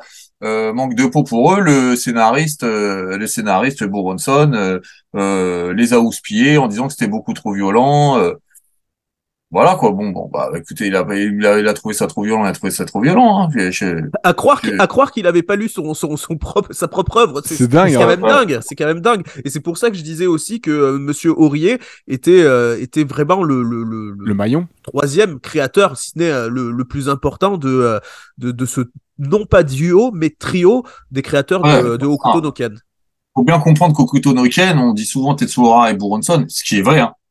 euh mais qu'il y a un troisième larron qui est là et qui est Nobuo Aurier et qui est aussi important que les deux autres. Hein. Ouais, parce que si j'ai bien compris, ils faisaient le lien entre les deux. Euh, Boronson et Hara ne se voyaient jamais, ils sont pas vus beaucoup, je crois, d'après ce que vous disiez euh, dans. Pas plus d'une dizaine de fois, pas plus d'une dizaine de fois le, le, le temps de la, public, la, de la prépublication du manga. Ok. Mais ça, c'est pas propre au Kutonoken. Oui. Hein, C'était souvent okay. comme ça. Euh, les tantos, c'est-à-dire les directeurs éditoriaux, faisaient en sorte que les dessinateurs et les scénaristes se, se voient pas trop pour pas qu'ils s'auto-influencent. Donc, euh, donc ça, c'est pas propre à Okuto no Ken. Mais oui, sur le, sur le manga, euh, Okuto no Ken et Buronson se sont pas trop vus. Mais de toute façon, Okuto, euh, Tetsuhara, pardon, et, et Buronson se sont pas trop vus. Mais euh, de toute façon, ça a jamais été, ça a été des collègues de travail, ça a jamais été des, c'est pas des potes qui ont fait un manga ensemble. Hein, c'est pas des frérots, non. Ouais. Ista, est-ce que tu peux nous donner ton, ton avis globalement sur, sur ton visionnage du film? Euh, oui, bah moi j'ai trouvé le, le, film sympa et là, là je le je regardais, euh, je le fais passer comme toi tout à l'heure euh, en ce moment là. Et il y a un truc qui me marque pas mal, c'est notamment le travail sur les ombres, je trouve, où je trouve qu'il y a un vrai travail sur les ombres, notamment, je trouve qu'en fait ils utilisent pour faire un peu passer bah, les émotions, un peu tout, et je trouve ça plutôt chouette. Euh, voilà et ça, je, ouais, ça, ça me marque. Et ce qui m'avait marqué aussi quand on l'avait regardé, c'était le l'échelle des personnages où il y a des personnages qui sont énormes des fois. Ça, ça vient du manga. Hein. Ouais. Ouais, c'est ça, c'est. Ça rend la, le, le, personnage puissant, quoi. Euh, bah, alors justement, il y a tous ces trucs, ces, ces jeux d'échelle avec des personnages démesurés qui respectent bien mmh. le film euh, et qui, euh, alors, qui procèdent d'une envie de Hara à la base. En fait, lui, bah, il savait que son manga était très violent. Il savait que c'était quand même quelque chose qui était destiné à être lu par des enfants en bas âge, enfants en bas âge, le shonen, qui veut rien dire, hein, c'est quelque chose, c'est une catégorie de marketing, un hein, ouais. shonen, ça, ouais. ça veut rien dire, mais euh, finalement, ça s'adressait à des enfants, allez, de 8 à 14, 15 ans, d'accord? Et euh, donc, il s'est dit, bah, si je fais des gros machins énormes, surhumains, voire monstrueux, bah, quand ils se font tuer, bah, c'est des monstres ouais, qui se font tuer finalement c'est pas des êtres humains. Donc, euh, ah oui. il avait aussi créé un peu ce truc-là pour amenuiser la violence du truc. Euh, preuve que même pendant le manga, ils y ont pensé. Hein. Euh, et euh, donc, ouais, on a tous ces jeux d'échelle. Moi, je pense par exemple à une séquence qui est dans le film euh, et qui se retrouve dans le manga et qui se retrouve euh, dans la série animée, qui est pas du tout pareil, ni dans le manga, ni dans la série, ni dans le film. C'est une séquence avec Art. Art, un, vous avez vu le gros porc là qui qui, bah, qui, qui, qui, qui, qui, qui sent pas les coups tellement il a de la graisse. Je vois. Oui. D'accord. Ouais. Et, euh, et il y a, il y a, il y a toute une séquence. Et en fait, finalement, le moment le plus iconique et le combat le plus, euh, le plus, euh, le plus prenant et le mieux mis en scène euh, concernant Art, qui était un personnage tout à fait anecdotique dans le manga, prend, bah, ça devient une des grandes scènes du, du film de 86. Bah, et d'ailleurs, on avait fait une conférence avec avec Guillaume où il avait montré au public euh, bah, les différentes versions euh, de, de, ce combat, donc je vais le laisser en parler. Mais ça, ça répond bien à, ce que tu nous disais, Ista. Hein, Guillaume? Oui, exactement. D'ailleurs, bah, je un peu le, le, prochain Okuto no Run sera sur cette euh, conférence. Je suis en train de, de, de, de, voir pour le montage il faut que je retélécharge un petit peu tout, tout ça. Euh, donc la conférence sera en ligne et en effet, on avait fait une comparaison entre toutes les adaptations de ce de ce combat qui est euh, Kenshiro contre Hato, Art. Alors Art, il a un petit cœur euh, sur le sur le front et il ressemble à, à un bibendum géant, un, un, obèse qui euh, qui est gentil, mais dès qu'il voit une goutte de sang, il se transforme en véritable euh, personnage euh, euh, tueur sanguinaire et il se met à tuer tout le monde sans distinction entre ses amis et ses amis autour de lui. Donc c'est vraiment un personnage qui a qui a une, une tare assez assez folle. Hein. On le sait que ce personnage, il est comme ça, il devient très très vite iconique, mais iconique non pas par sa prestation dans le manga qui dure euh, euh, quelques pages, euh, je crois que son combat il dure trois pages tout au plus. Et dans le dessin animé, ils avaient décidé d'étirer ces, ces, trois pages, non pas en plombant le rythme, mais en créant toute une narration autour où il est chef, où il va dans les, où il va dans, dans le désert je vous renvoie à mon émission Couteau de Run où j'en où j'en parle. Et euh, en fait, cet épisode, même si euh, il y avait toutes les intentions scénaristiques pour l'intégrer, était d'une technicité euh, faible où euh, quand Kenshiro se, se, bat contre Hato, euh, ses, ses, coups de pied, c'est même pas, il y a pas de mouvement, c'est des, c'est des dessins qui clignotent. Ah oui. C'est à ce point-là. Et en fait, euh, même dans le euh, dans la version live de Tommy Randall, ce, ce combat n'a aucun sens. C'est c'est c'est pas du tout la pas du tout la même chose. Le, le, le seul le seul qu'on pourrait dire où c'est c'est bien, c'est la version coréenne de ce de ce combat euh, parce qu'il y a une version coréenne, coréenne live où euh, mais le combat dure peut-être 20 minutes, c'est insupportable, où on voit euh, Kenshiro essayer de se prendre pour Bruce Lee, et, et là, il tape, euh, euh c'est long, c'est long, c'est long. Et donc, dans le film de 86, cette séquence, ce combat est, euh, est, est, est sublimé pourquoi? Ben déjà, euh, il fait un, team-up avec euh, avec Ray, où euh, moi j'adore. Hein, on parle beaucoup des moments d'action, mais je crois qu'un des moments préférés aussi dans dans dans dans cet animé et dans ce dans ce film, c'est quand ils sont autour d'un feu et ils parlent quasiment pas. Et je trouve que je trouve qu'il y a tellement d'émotions quand quand deux hommes tristes sont à côté, ils sont ils sont ils ont assisté à la fin du monde, ils ont perdu leur amour et ils sont là quand même à faire équipe. Et euh, ensuite, ils partent pour aller se battre contre ce Hato. Et justement, euh, Kenshiro, quand il se bat contre lui, c'est alors c'est animé, euh, c'est follement animé. En plus, à fur et à mesure qu'il accélère, les, les, les, frames accélèrent aussi pour ce combat. Et euh, il y a un moment ultra organique quand il a terminé de donner ses coups de pied face à son ennemi, euh, en fait, son ennemi, il essaye de, remettre son ventre en place, en fait, parce qu'il a écarté toute la graisse de Hato pour appuyer sur un de ses points vitaux. Et eh ben, c'est presque répugnant et ce, son corps bouge tout seul, comme s'il essaye de d'empêcher l'explosion imminente. Et, euh, et c'est rigolo parce que il y a même Ray qui dit ah t'as un petit souci, tu veux que je t'aide? Il fait non non c'est bon laisse tomber Ray, mets-toi sur le côté, je, je, je vais je vais m'en occuper. Et il le fait euh, avec euh, avec tellement de classe que ce personnage est devenu euh, très très vite euh, très très vite iconique à tel point que même dans des petits euh, dans des petits jeux vidéo des petits jeux des jeux adaptés de licence un super jeu sur PlayStation 2 et en arcade fait par les équipes de ah zut, j'ai oublié le nom. Ceux qui ont fait Fighter Z, eh bien, euh, eh bien, ils ont ils ont repris Hato comme personnage qu'on peut sélectionner, alors qu'on peut prendre que 10 personnages, mais ils choisissent quand même de mettre Hato, qui est euh, vraiment euh, euh ce euh, devenu iconique, j'imagine, grâce à la beauté de ce film qui est bah, le film de 86, Kenshiro contre contre ce gros ce gros monsieur. Ok. C'est juste Arc System Works. Arc, le- merci, le développeur. Arc 6. Voilà. Pourquoi j'ai oublié ça? Quelle honte. Pardon, excusez-moi. Aucun, aucun souci. euh, Pas de souci. tout ce qu'on a comme info là, c'est c'est incroyable. euh, C'est vraiment trop bien. Euh, bah, je vais terminer par, par donner mon avis euh, succinctement. Alors, euh, moi j'ai trouvé le film vraiment globalement plutôt, plutôt sympa. Euh, je trouve que c'est une bonne intro à l'univers de, de Kenshiro pour, continu- pour continuer éventuellement ensuite ou non sur la, la série et le manga.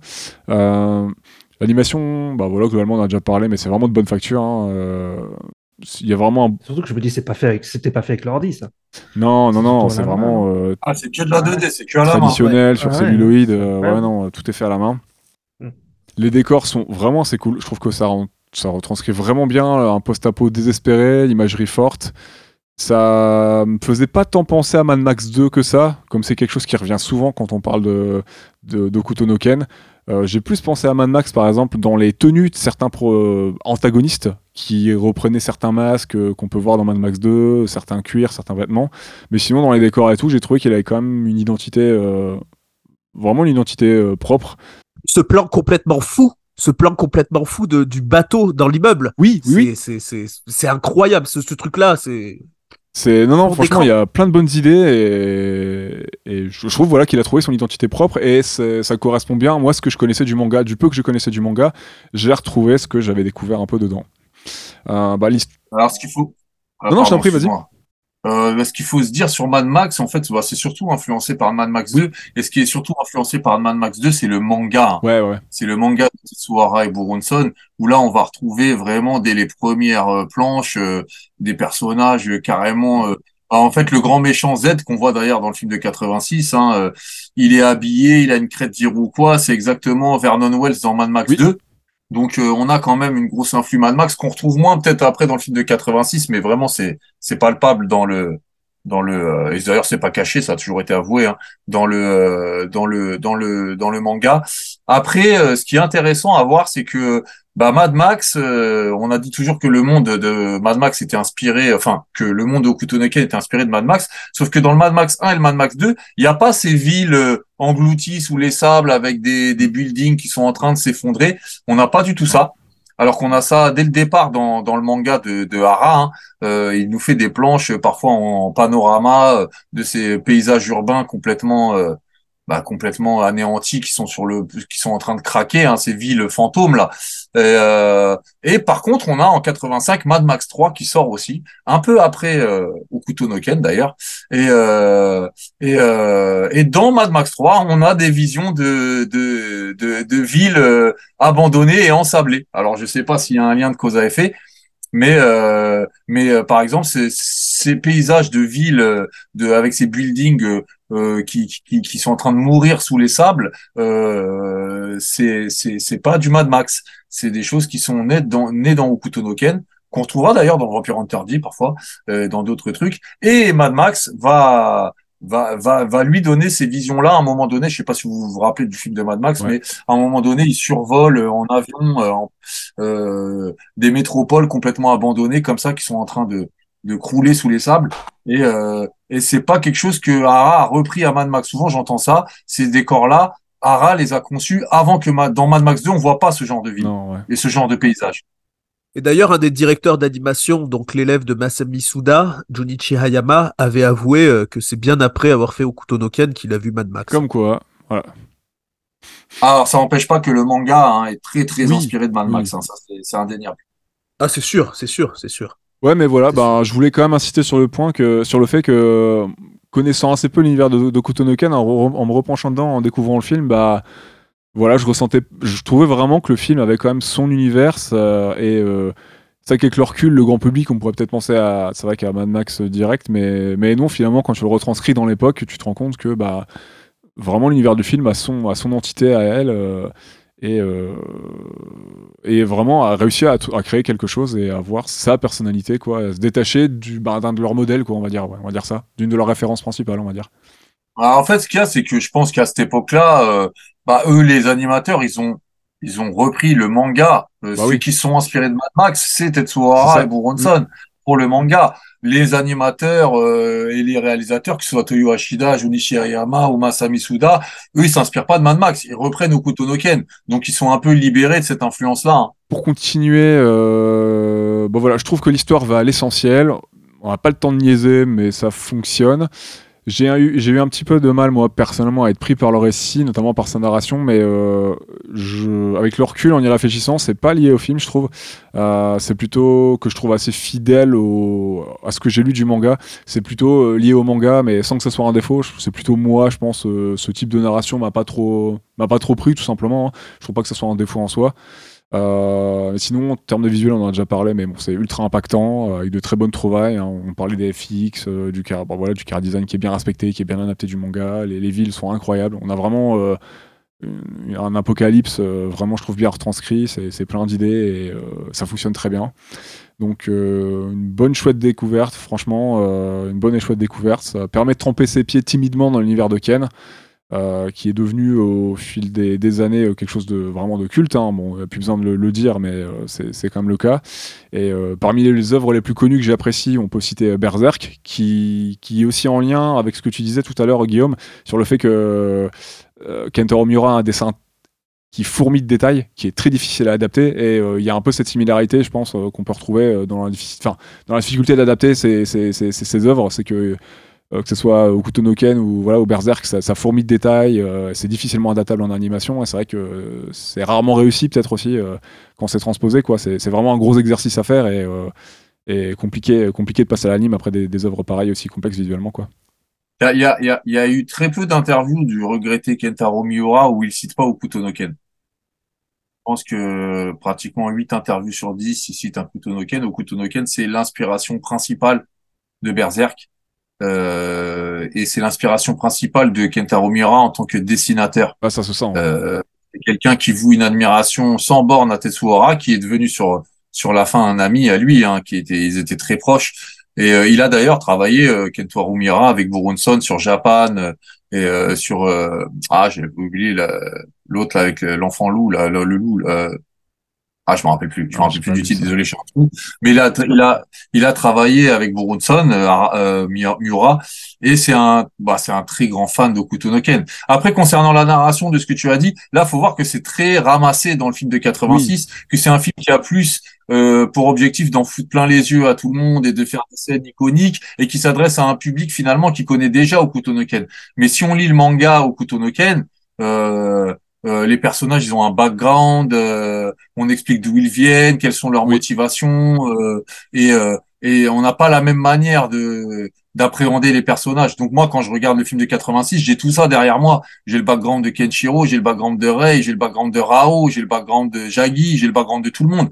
Et, euh, et c'est vrai que si on le regarde sans ça, bon bah on va dire ah putain ça déménage, ça bastonne, c'est bien, c'est c'est vachement bien fait euh, pour un film de 86, c'est vraiment lourd tout ça, mais on n'aura pas tout ce euh, Tout ce bagage. tout ce background euh, qui est présent dans le manga et dans l'anime aussi d'ailleurs. Euh, euh, que, que là t'as pas, hein. là c'est vraiment hein, quelque chose de très condensé. hein. c'est très condensé et ça, ça, ça met beaucoup euh, l'action euh, en avant. Je vais euh, revenir sur deux trucs. Euh, la, la première chose, c'est sur euh, Berserk, son adaptation animée de 97, et la deuxième, c'est la promotion de ce film, justement. Donc, c'est rigolo que tu me parles de Berserk euh, et euh, la difficulté de son adaptation. Moi, je trouve que ça a été plutôt... euh, euh, je, je trouve que à part la, la récente série TV 3D qui était une catastrophe visuelle Oh, à tout niveau, euh, je trouve que, le, que ça soit en termes juste de, de cara design, les trois films étaient sympas. Hein cara design, c'était sympa. Ça, va, ça Mhm. ne valait pas. Je, je trouve que l'histoire découpée n'était pas terrible euh, et les séquences en 3D de bataille absolument affreuses. Mais je vais défendre euh, la série de 1997 et attendez, je pars pas en HS pour rien parce qu'en fait le cara design de cette série de 97 c'est par un monsieur qui s'appelle Umakoshi. Alors Umakoshi, on, on le connaît un petit peu pour ceux qui regardent des animés de nouvelle génération, c'est celui qui a fait le cara design de euh, d'un shonen très euh, connu qui s'appelle My Hero Academia. Mais il faut savoir que ce monsieur Makoshi, c'est euh, à l'époque hein, euh, aussi un élève. Il est fan de monsieur Ayama. Donc, si vous voulez, on part du haut. On a Masami Suda qui a fait son petit qui s'appelle Junichi Ayama, qui a fait un autre petit qui s'appelle Makoshi, et qui fait donc l'adaptation de euh, TV de Berserk en 1997. C'est pour ça que dans cette adaptation, je trouve qu'elle est bien faite parce que il a, il a appris de ses mentors et qui a un petit peu de Okuto no Ken déjà par rapport du manga au manga de, euh, de, de, de Hara à Kentaro et aussi de, euh, de Okuto no Ken l'animé à Berserk 1997. Umakoshi, c'est un grand fan de Jun- Junichi Ayama. Ils viennent, euh, ils ont, ils ont cette même approche du graphisme. Et pour euh, l'anecdote, Junichi Ayama a aussi travaillé sur des épisodes essentiels de Berserk, dont le dernier épisode de 97, le- le- le- la fameuse Eclipse, où il va être euh, animateur euh, Junichi Ayama avec euh, du coup son, son élève Umakoshi qui s'est occupé du Kara Design. Alors ça, c'était pour la première info pour euh, concernant Berserk. Maintenant, la promotion de, euh, du film de 86, c'est intéressant. C'est intéressant parce qu'il y a quelques petites choses à dire aussi. Euh, déjà, comment le film a été vendu? Le film a été vendu avec des publicités en nous disant vous allez retrouver tel combat, tel combat, tel combat. C'était plein de, de chiffres sur euh, dans les dans les commerciales, pas, pas de chiffres, de d'écrits où on disait Rei contre Kenshiro, Rei contre si, nanani, nanana. Il y avait vraiment la, la publicité pour ce film, c'était allez le voir, ça va être de l'action, de l'explosion, de la bagarre. Donc c'est vrai que euh, quand on regarde ce film, on se dit oui, euh, tu nous parles d'amour, euh, Paul, Guillaume, mais euh, où est l'amour Tu vois, là, là, ça met des claques tout le temps, tu vois? Et je peux, et je peux pas, je peux pas en vouloir. Parce que le film, en fait, a été pensé et vendu comme tel. Et je trouve qu'on nous a pas menti sur la marchandise. Deuxième chose, il y a une petite euh, anecdote qui est rigolote, c'est que en fait, euh, pour vendre le film aussi, il y a ce qu'on appelle des pamphlets avec des illustrations qu'on dirait tirées du film, mais qui sont pas dans le film. C'est-à-dire qu'on voit des moments de baston entre Kenshiro et Rei qu'on ne voit pas euh, dans le film. C'est tout simplement des illustrations euh, fictives qui donnent envie de, euh, de voir le film. Mais on retrouvait pas ça. Et c'est des choses qu'on voyait aussi dans les pamphlets Dragon Ball Z, par exemple. Je termine sur deux, deux autres anecdotes Vas-y, fais-toi plaisir. c'est que en fait le, le film montre pour la première fois dans sa bande annonce Rao qui était blond à la base, qui est blond comme dans comme, comme il est censé il, est censé être soi-disant dans le dans le manga. Et, euh, et en fait euh, ils ont backdash et euh, en fait ils ont enfin ils ont juste supprimé donc pas backdash et ils ont enlevé le blond pour mettre bah, la couleur qu'on connaît du film. Mais normalement notre Rao aurait dû être blond. D'accord. Et la dernière chose, j'avais promis, c'est euh, le film. Il y a toute une bande-annonce animée qu'on retrouvera pas du tout dans le, dans le film, où tu as une sorte de d'humain euh, démon euh, qui euh, donc avec qui ressemble à Gollum, qui pourrait être, euh, on imagine, un rescapé euh, de, la- de la guerre nucléaire, qui, qui aurait pu être déformé à cause de ça, et qui hurle au soleil, euh, pas au soleil, à la lune, euh, dans la nuit, et qui met les, les bras en l'air euh, en hurlant, en faisant des, des gestes un petit peu bizarres. C'est très très étrange parce que c'est, euh, on le verra jamais dans le euh, dans, dans le film et on n'y fera jamais mention. Mais on voyait cette espèce de monstre hurler au clair de lune, qui est qui est une sorte de Gollum avec des, des, des, des dents et des petites oreilles. Et c'est et c'était pour dire que oui, ce qu'on allait voir dans le film, c'est ça allait être apocalyptique. Ok. Voilà. Ok, ok. Bah écoute, merci pour la contextualisation. C'est vrai que j'aime bien remettre, un, remettre un, notamment un film ou autre euh, dans, dans son contexte pour le comprendre. C'est intéressant. Donc ouais, ça faisait vraiment partie de la promo, cet aspect violence. Vous connaissez les persos et vous allez les revoir avec euh, sous, forme, sous forme diverses. En tout. gros, en Ça gros. vraiment partie du, pro- du projet, quoi. Voilà, en gros, il faut se dire que le film de 86, c'est vraiment du destruction porn, hein, tu vois ce que Ouais. je veux dire, c'est, voilà, quoi, c'est, faut pas, c'est un grand moment d'animation, c'est un grand moment de scène iconique, épique, euh, après, si on veut vraiment connaître la profondeur de l'œuvre Okuto no Ken, faut lire le manga. Ouais, Ouais, C'est- ouais. Donc je pense que c'est une bonne, euh, c'est une bonne intro. Alors ça, ça, ça, ça corrobore un peu ce que je pense du film. C'est, c'est une bonne introduction peut-être dans l'univers de, de, de Kenshiro et à la fois pour, euh, pour s'en faire une idée et puis éventuellement pour découvrir la suite et, et pousser, pousser derrière à, à la découverte quoi. Ok. Et je suis d'accord avec toi, hein, Guillaume. J'aime beaucoup la série de Berserk de 97. Hein, euh, Ah, moi, j'aime bien la, j'aime je- bien la série de 2016, moi. euh, Tu mens. Tu mens. Ah, je- non, je sais qu'elle est pourrie, mais niveau, euh, je sais qu'elle ah oui. Elle est pourrie niveau technique. euh, Ouais. Les 3D sont dégueulasses, mais moi, c'est mon arc préféré. Moi, euh, c'est mon copain, donc euh, moi, j'adore. Euh, c'est vrai que l'arc est cool, mais ouais, non, visuellement, c'était compliqué. Ouais. Ah, ouais, c'est c'est- c'est la première fois qu'ils l'ont Après, moi, je trouve fait. que les designs de, de Kentaro Miura, les cara design de Kentaro Miura sont quand même pas trop mal respectés. Après, bon, c'est l'animation Ouais, et le recours à la ça, qui, qui part en cacahuète. Mais moi, ça m'a fait plaisir de voir cet arc parce que franchement, moi, l'âge d'or me le bouffer 200 fois, je commence à en avoir marre, quoi. Je suis Oui, d'accord, ouais, je suis ça, je suis d'accord. d'accord. Je suis d'accord, ouais, Ouais. ouais, carrément. Ouais. Donc, euh, donc, euh, donc, euh, j'ai un petit, euh, un petite affection euh, coupable pour cette série. Je vais pas vous mentir. J'avais une question aussi sur, euh, sur euh, Jojo, la partie, elle était aussi très. Non, il n'a pas été très influencé Si. par Tetsuhara. euh, C'est Ayama, hein, c'est Ayama. Hein. C'est quoi? Alors, Jojo. oui, toi, tu voulais parler du, du, du film, en fait, euh, des, euh, Ah, Araki, bien sûr, Araki a été, euh, Araki a été en- influencé par, Ouais. par Arabe. Ça, de toute façon, le premier, euh, le premier tome de Jojo. Ouais, voit. euh, Ouais, c'est la même chose, pratiquement. Joestar, c'est Kenshiro avec un costard. hein. exactement, bah oui, exactement. ouais, ouais. C'est exactement mais, ça. euh, mais par contre, les adaptations, pas toutes, mais certaines adaptations animées de, de JoJo's Bizarre Adventure ont été euh, supervisées par Junichi Ayama, qui bosse sur le Okuto no Ken Ah, de ok. 86. Tout, D'accord. mais tout, Ah, pas. tout le en fait dans l'animation japonaise quand il y avait des gens qui étaient spécialisés baston ou gros muscles on faisait appel à Masami Suda à Junichi Ayama et euh, bon euh, je- j'ai parlé du Makoshi mais il a il a fait aussi pas mal de, de Magical Girl donc ça il- lui c'est un plus un touche à tout qu'autre chose. Mais euh, c'est vrai que euh, Jojo déjà de base comme il disait Paul euh, il y a des il y a des quasiment des planches qui sont copiées de Tetsuhara. C'est pas c'est pas c'est pas une pas quasiment, c'est copié. Ouais, c'est pas c'est pas un hommage, hein, c'est pas un hommage. Il prend la planche et il a il a fait exactement la même chose. Je, je, je vous invite à, à voir euh, quelques images sur internet où je vous les passerai. Et euh, et donc euh, toute cette première partie de Jojo que j'adore, hein, c'est c'est peut-être ma préférée d'ailleurs, euh, où euh, ça ressemble beaucoup à Okuto no Ken. Eh bien euh, évidemment il ça allait de soi que les OVA euh, de l'époque, ça soit l'équipe euh, donc de Hayama qui puisse euh, qui puisse adapter ce trait de Tetsuhara. D'accord. Instant promo, euh, parce qu'il faut qu'on vende des livres, hein, on a des, on a des, des bouches à nourrir.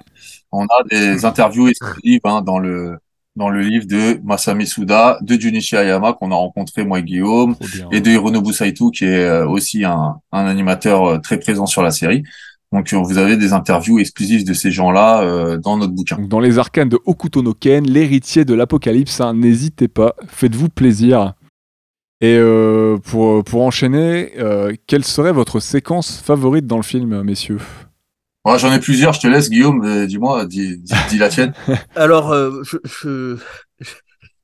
c'est trop dur, il y en a dur de tellement. choisir. Alors c'est c'est il y a tellement ce film c'est c'est de c'est de l'iconisation tout le temps.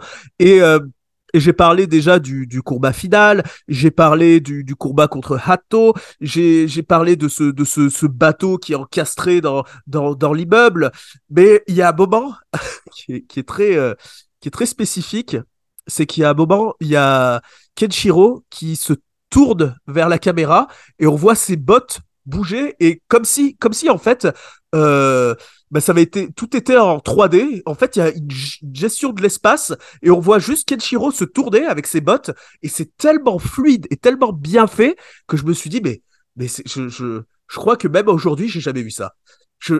Il se lève il s'est rasé la, la barbe il se lève il se retourne et il marche et juste ce mouvement des pieds j'avais l'impression de, de, de que c'était filmé comme un, comme du live c'était un, un- live où je voyais un mec se lever et, partir dans le désert. Et à ce moment-là, quand je revois ça, même encore aujourd'hui, je pense que c'est une des, plus belles choses qui soient. Mais sinon, euh, à part mon fétichisme des pieds de Kenshiro, excusez-moi, il y a cette, euh, ce, fameux euh, final, ce générique de fin euh, que, que je trouve euh, absolument incroyable. Kenshiro qui, qui part euh, trouver sa dulcinée, c'est euh, vraiment, euh, vraiment le, le kiff euh, total, la mélancolie à l'état pur, l'amour. Euh, écoute, je t'en prie, Paul. Une Euh, moi, alors il y en a pas mal aussi, mais bon, je pense qu'on a tous un peu les mêmes en tête. Mais moi, je parlerai de l'intro. Ah bah, je t'en Euh, prie, j'allais en parler, mais à toi l'honneur.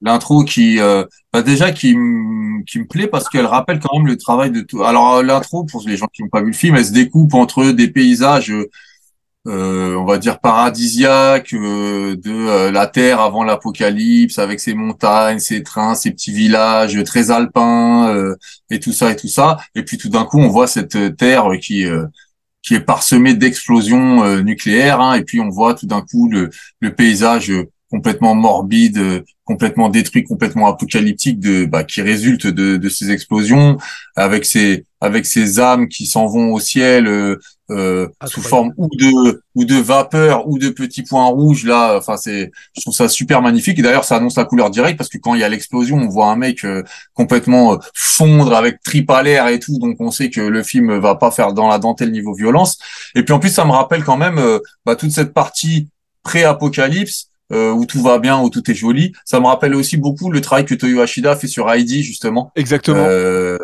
et, euh, et, donc euh, voilà, j'ai une petite affection pour cette pour cette séquence pour pour toutes ces raisons.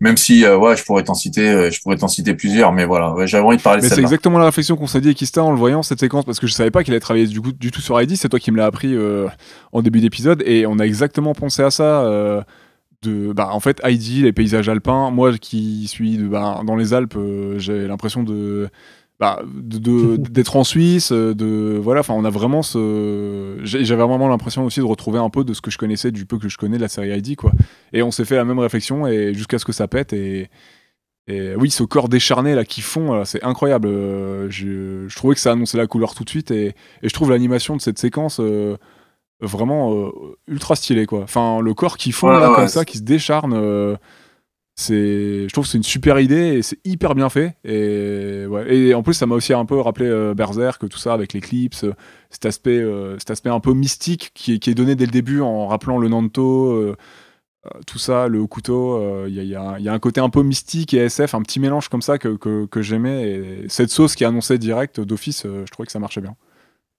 En fait, plus que plus que ah, c'est mystique, ouais, je vois ce que tu veux dire, mais plus que mystique, en fait, l'opposition Nanto, Nanto au couteau, elle est euh, née de, du cinéma d'art martiaux hongkongais. Hein.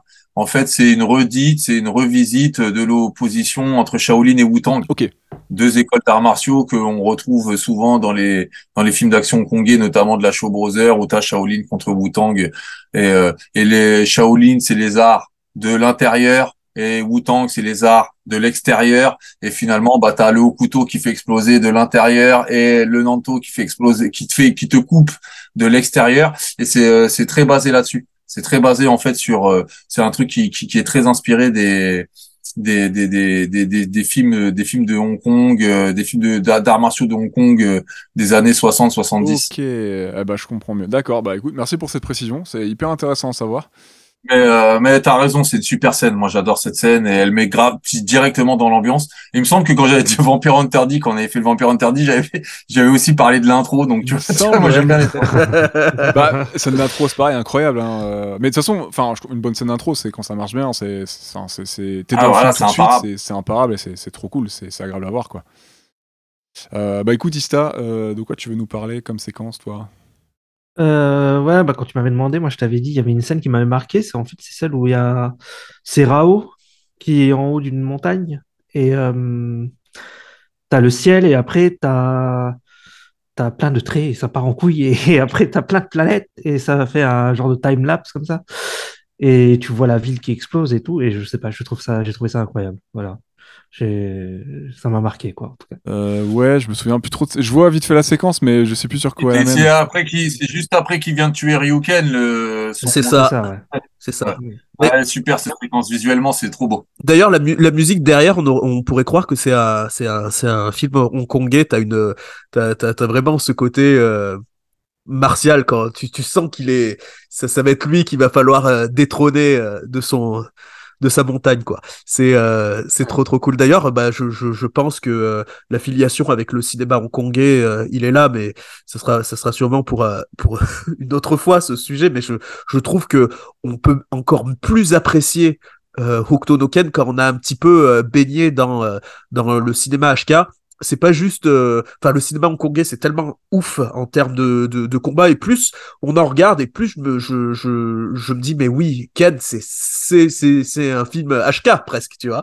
Je, je vois tellement tellement de d'affiliation avec ce cinéma là que euh, bah, que ceux qui ont aimé Ken, c'est ça que j'essaie de, vouloir dire depuis le début, si vous avez aimé Ken, quelque part vous avez aimé le cinéma HK, et si vous connaissez pas le cinéma HK, allez-y, essayez de trouver des, des trucs, vous allez forcément retrouver cette vibe et ce goût euh, euh, de, dans, du moins dans les affrontements et dans la philosophie des combats. Moi, je découvre petit à petit, notamment euh, des fois sur les sur les conseils de Paul ou sur ce que je peux voir passer dans, euh, les différents réseaux sur lesquels on suit et je note un peu les films euh, qui, peuvent m'intéresser et c'est vrai que c'est vrai que un régal en général j'ai de bonnes surprises et je m'amuse bien euh, dans ma lente, lente et sûre découverte on va dire. D'ailleurs, je, je, le redis, j'en profite pour faire un peu de pub. Euh, écoutez aussi également hein, ce formidable podcast qui est Raging Fire Club. Oui. C'est vraiment, vraiment trop bien. Euh, j'ai tardé à écouter parce que c'est des émissions qui durent longtemps. Et euh, mais quand j'ai commencé, j'ai mis lecture, je, je savais déjà que j'allais tout m'enchaîner et en une semaine, j'ai tout, deux semaines, j'ai tout vu. Et on apprend plein de choses. Bah, merci beaucoup. Hein. Gros bisous à Max et John qui font ce podcast avec moi d'ailleurs. Salut à eux et merci pour votre boulot, c'est vraiment incroyable. Merci beaucoup. Mais c'est vrai que dans ces films, on retrouve déjà les, les points vitaux. Hein, quand on appuie dessus, ça, l'autre est paralysé, l'autre il peut plus faire. C'est incroyable, c'est incroyable tout ce qu'on peut retrouver de, dans les films hongkongais qu'on voit dans Okuto no Ken, quoi. Alors il n'y a pas l'humour, hein, par contre. Hein. Ah ça non. non, non. mais euh, mais c'est euh, c'est majestueux. Et euh, quel, euh, quel serait un peu votre perso favori? Bah, on, va, on, va, on va rester sur le film pour pas trop s'étendre, mais dans, dans le film, ça serait quoi pour vous le perso qui, ouais, que, que vous appréciez le plus, peut-être le plus réussi ou qui vous touche le plus euh, Que sais-je encore? Alors Moi, je vais pas, je vais même pas parler de mon perso favori dans le film. Je vais, je vais parler de mon perso favori tout simplement dans Kutonoken. Moi, c'est Rao. Ok. Rao, qui est un personnage, bah déjà, il est. Alors même si, même si Totsuhara s'en défend. Euh, qui est très inspiré d'Arnold Schwarzenegger, donc que moi j'adore parce que Conan le barbare, je pense que c'est un des de mes préférés, j'ai dû le voir 300 fois, euh, et qui est un personnage beaucoup plus euh, complexe que, que ce que l'on voit dans le film de 86. C'est un personnage très complexe et comme j'ai dit en fait, hein, il y a eu Okutonoken pose une grosse question, c'est euh, comment on fait marcher les hommes droits? Est-ce qu'on les fait marcher par la par la discussion et la bienveillance comme Kenshiro ou est-ce qu'on les fait marcher par euh, la peur et le et la et la terreur euh, comme euh, comme euh, comme Rao? Mais au final Kenshiro et Rao ont le même but c'est faire marcher droit l'humanité. Ils ont juste des méthodes différentes. Et euh, c'est une question une question à laquelle chacun apportera sa réponse. Hein. C'est pas que je suis du bord politique de Rao, euh, c'est pas ça. Mais c'est un personnage, c'est un personnage qui, qui, qui, est fascinant et qui est d'ailleurs très euh, très revu et très retravaillé dans dans dans dans, dans la série qui lui est euh, qui lui est euh, qui lui est euh, consacré, hein, euh, la légende de Raoult, où on voit justement euh, où on s'apesantit beaucoup plus sur la complexité du personnage. C'est un enculé, mais c'est un enculé qui a ses raisons. Et j'aime bien moi, j'aime bien les, j'aime bien ce genre de personnage. Donc moi, ce serait Raoult. D'accord. Guillaume? Tout à l'heure, j'ai un peu taclé euh, le Nanto, mais c'est vrai que j'aime beaucoup, beaucoup, beaucoup, beaucoup Ray. Euh, malheureusement, dans, ce, dans ce film-là, il va pas, il va pas avoir euh, le, enfin, l'occasion de trop briller finalement. De trop briller, ouais, comme on peut le voir dans dans l'anime ou le manga. Donc, euh, je vais, je, c'est pas par opposition pour avec Paul, hein, mais c'est Kenshiro, moi. La bagarre. Kenshiro parce que parce que. On a compris, on a compris que t'aimais bien ses pieds, c'est bon. J'adore, il a des pieds. Incroyable. c'est vrai que maintenant que tu le dis, il y a des, il y a des, il y a de sacrés plans sur ses pieds, on les voit énormément. Bon après, il met beaucoup de coups de pied, tout ça, mais il y a pas que ses points. Mais c'est vrai qu'il y a beaucoup de plans sur ses pieds maintenant que tu le dis. J'ai envie d'être habillé pareil. J'ai envie d'être dans un désert avec des Santiago, moi, tu vois. À, à, à savoir, tu as une petite anecdote. Putain, ils vont dire ils sont chiants sur les donc. Mais euh, euh, à la base, pour pour Ara, euh, Kenshiro, euh, Kenshiro n'est pas en bleu. Hein. Kenshiro, il a une v... normalement dans le manga, il est en cuir, il est habillé comme Mad Max, comme comme Max Roscat. Ouais, okay. D'accord? Mm. Et en fait, c'est l'animé qui fera que Kenshiro maintenant on le voit avec un costume bleu, parce qu'à la base dans le manga, il est pas euh, imaginé en bleu, il est imaginé en cuir. Voilà, c'était juste pour vous okay. le dire. Voilà. Ouais, parce que c'est vrai qu'au début, il ressemble. Euh, c'est ce que je m'étais dit tout de suite. Il a la, la, la même épaulette, euh, son vieux costume de flic de, Max. Euh, qui ah, il a exactement, gardé, ouais. il a exactement le même costume que Mel Gibson dans Mad Max. Ouais. C'est la copie conforme. Ok. Exactement. Euh, Issa, ça serait quoi ton, ton, le perso qui t'a marqué ou, ou même que tu détestes hein, Pourquoi pas aussi, hein, un perso qui te revient pas dans, dans, dans ce film euh. Bah, Shin, ça, c'est un bâtard. Mais, euh, Enfin, euh, ouais, lui, il était, il était bien méchant, quoi. Enfin, en tout cas. euh, Mais euh, il me semble que là, il n'y a pas de combat entre Kenshiro et tout. Parce qu'il me semblait qu'il y avait un combat entre les deux. Et je crois que là, dans le film, euh, il n'y a pas vraiment de combat entre les deux, il me semble. Si, si, ça dure, euh, ça dure pas longtemps, hein, Ouais, pas il, lui, longtemps, ouais. il lui met la, la tatate du siècle, ouais. Mais euh, en fait, dans le film, alors je, je- j'ai un petit trou par rapport au manga, mais en, je, mais en fait, ah si si, bah si c'est ça. En fait, il y a un truc qui est pas dans le manga, c'est que euh, il a dit que euh, avant que Kenshiro arrive, il y a Rao qui est venu lui rendre visite et qui lui avait déjà mis un petit peu une rouste, tu vois. Donc euh, en fait, il était Ah oui, condamné en gros quoi. Après. Shin, euh, Shin, c'est pas tant un bâtard que ça. Bah, fait. je le kiffe, Shin, je le kiffe. En fait, si on regarde bien, euh, ça en fait, on est quand même dans un monde apocalyptique sans foi ni loi. Où... Et lui, en fait, il aime Julia, ou euh, Julia Ouais. en, en, en VO, en VO. Euh, il l'aime d'un amour sincère, vraiment. Et, euh, et au départ, euh, Kenshiro, il a été nommé héritier de la Grande Ourse, mais euh, Rao, il est plus fort que lui. Toki, il est plus fort que lui. C'est pas le plus fort de l'école du haut, pu- du haut couteau. Et, euh, et lui, il a grandi avec euh, Shin, il a Ça, grandi avec, il a Ouais. grandi avec euh, avec euh, Kenshiro, donc il sait de quoi. D'ailleurs, il le bat assez facilement finalement au début. hein. Ouais, Et, euh, c'est clair. et, euh, et, euh, et il se Ouais. dit, mais moi, cette nana-là, je veux qu'elle survive, je l'aime. Et dans les bras de ce mec-là, elle va pas faire trois secondes dans ce monde-là. Il va pas être apte à la protéger. Et c'est pour ça qu'il fait ça. Alors, je Ah dis pas ouais. que, je dis pas que c'est Ouais. bien, d'accord? Mais c'est, c'est ça qui est important aussi dans Okuto no Ken, c'est que chacun a ses raisons. C'est pas autant un enculé que ça. Ouais, je vois ce que tu veux dire. Un peu, c'est un peu- ouais, il faut prendre en compte le contexte euh, du monde dans lequel ils vivent. Et puis, Voilà, et en puis, en disant, moi, la femme que j'aime, euh, Mm. je veux qu'elle vive. Et dans, euh, en compagnie et sous la protection de ce petit euh, jeune là, euh, elle Ouais. va pas vivre. Elle meurt dans trois Elle jours. va quoi. pas vivre. Donc, je vais employer les grands moyens pour faire en sorte que cette nana vive. Et s'il faut que je tue ce mec parce que cette femme c'est l'amour de ma vie, je vais le faire. c'est En fait, trop c'est beau. ça qui en fait. hein.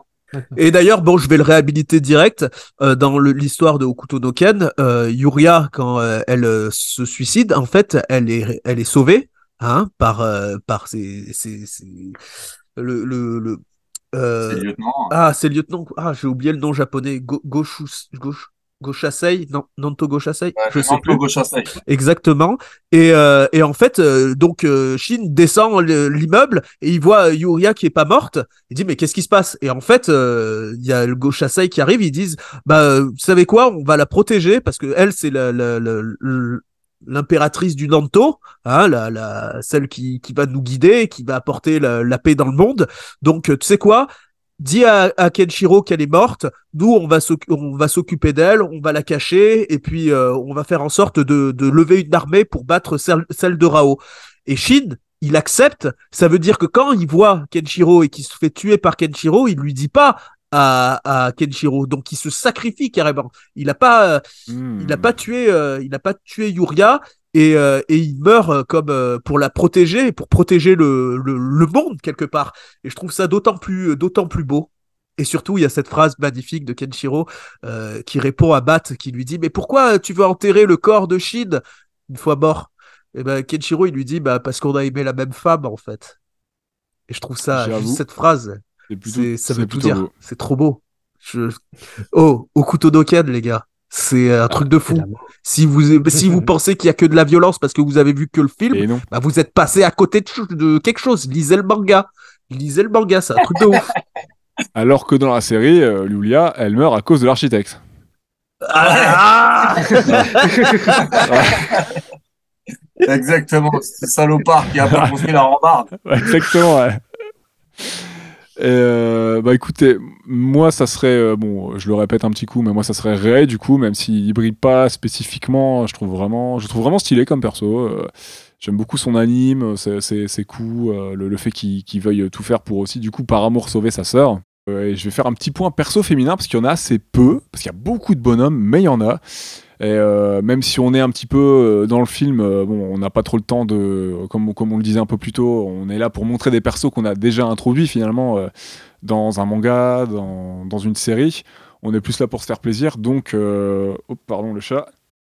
Là, du coup, en termes de, de perso féminin, c'est assez, c'est assez rushé. Bon, on apprend, on connaît un peu Lulia, tout ça, mais c'est vrai que elles pas, même si on a des personnages comme Lynn, qui est très courageuse et qui a l'air d'être euh, une élue rattachée un peu à, par une force supérieure, hein, finalement, euh, comme Kenshiro. Ah, euh, ça, c'est, ça, c'est une, une invention de, de, de- du film. hein. Ok, d'accord, c'est une invention du film. Ok, donc c'est vraiment pour lier euh, Lynn et Kenshiro. euh, Elle a un, rôle très très important dans le manga, mais elle est pas, euh, elle a pas ce lien euh, mystique. euh, c'est pas la, c'est pas l'élu quoi. hein, dans, dans le, Ok. l'élu, dans le dans le manga ce serait plutôt Luria.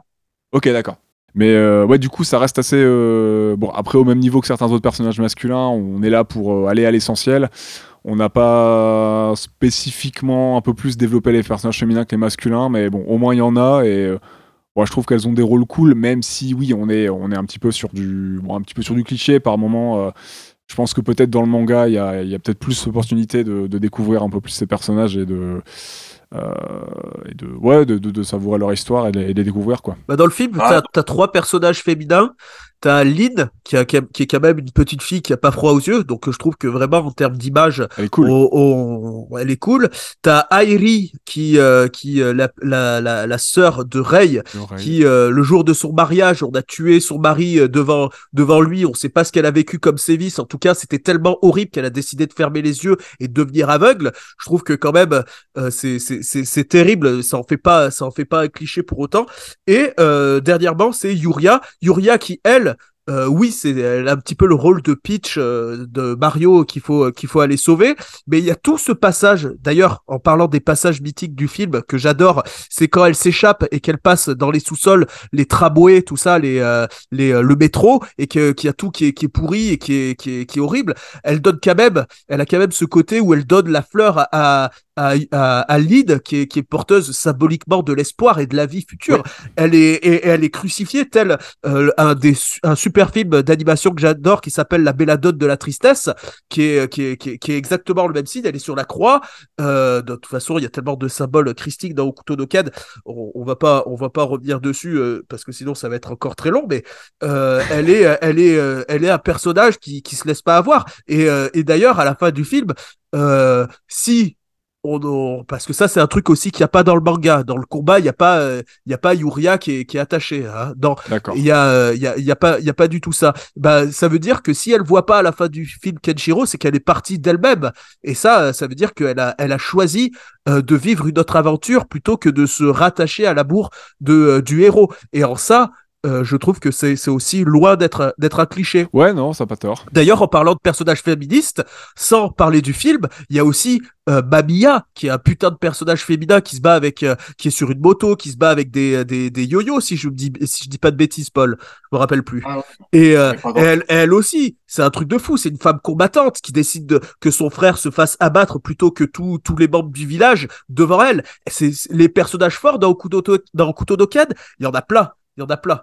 Ok, bah tiens, j'ai racheté un, j'ai racheté un coup d'œil à ce personnage-là aussi euh, dans, dans le manga. Je, je j'ai dû m'arrêter avant, je l'ai pas vu de toute façon. Mamiya, c'est le love interest. euh, Mamiya, c'est le love interest de Rei. Et D'accord. c'est euh, le chef de clan euh, d'un village qui est une femme très forte. Ouais, il y a, y a, y a pas mal. Bah, comme je vous ai dit, c'est condensé, donc on n'a Oui, pas voilà, tout, bien sûr. hein.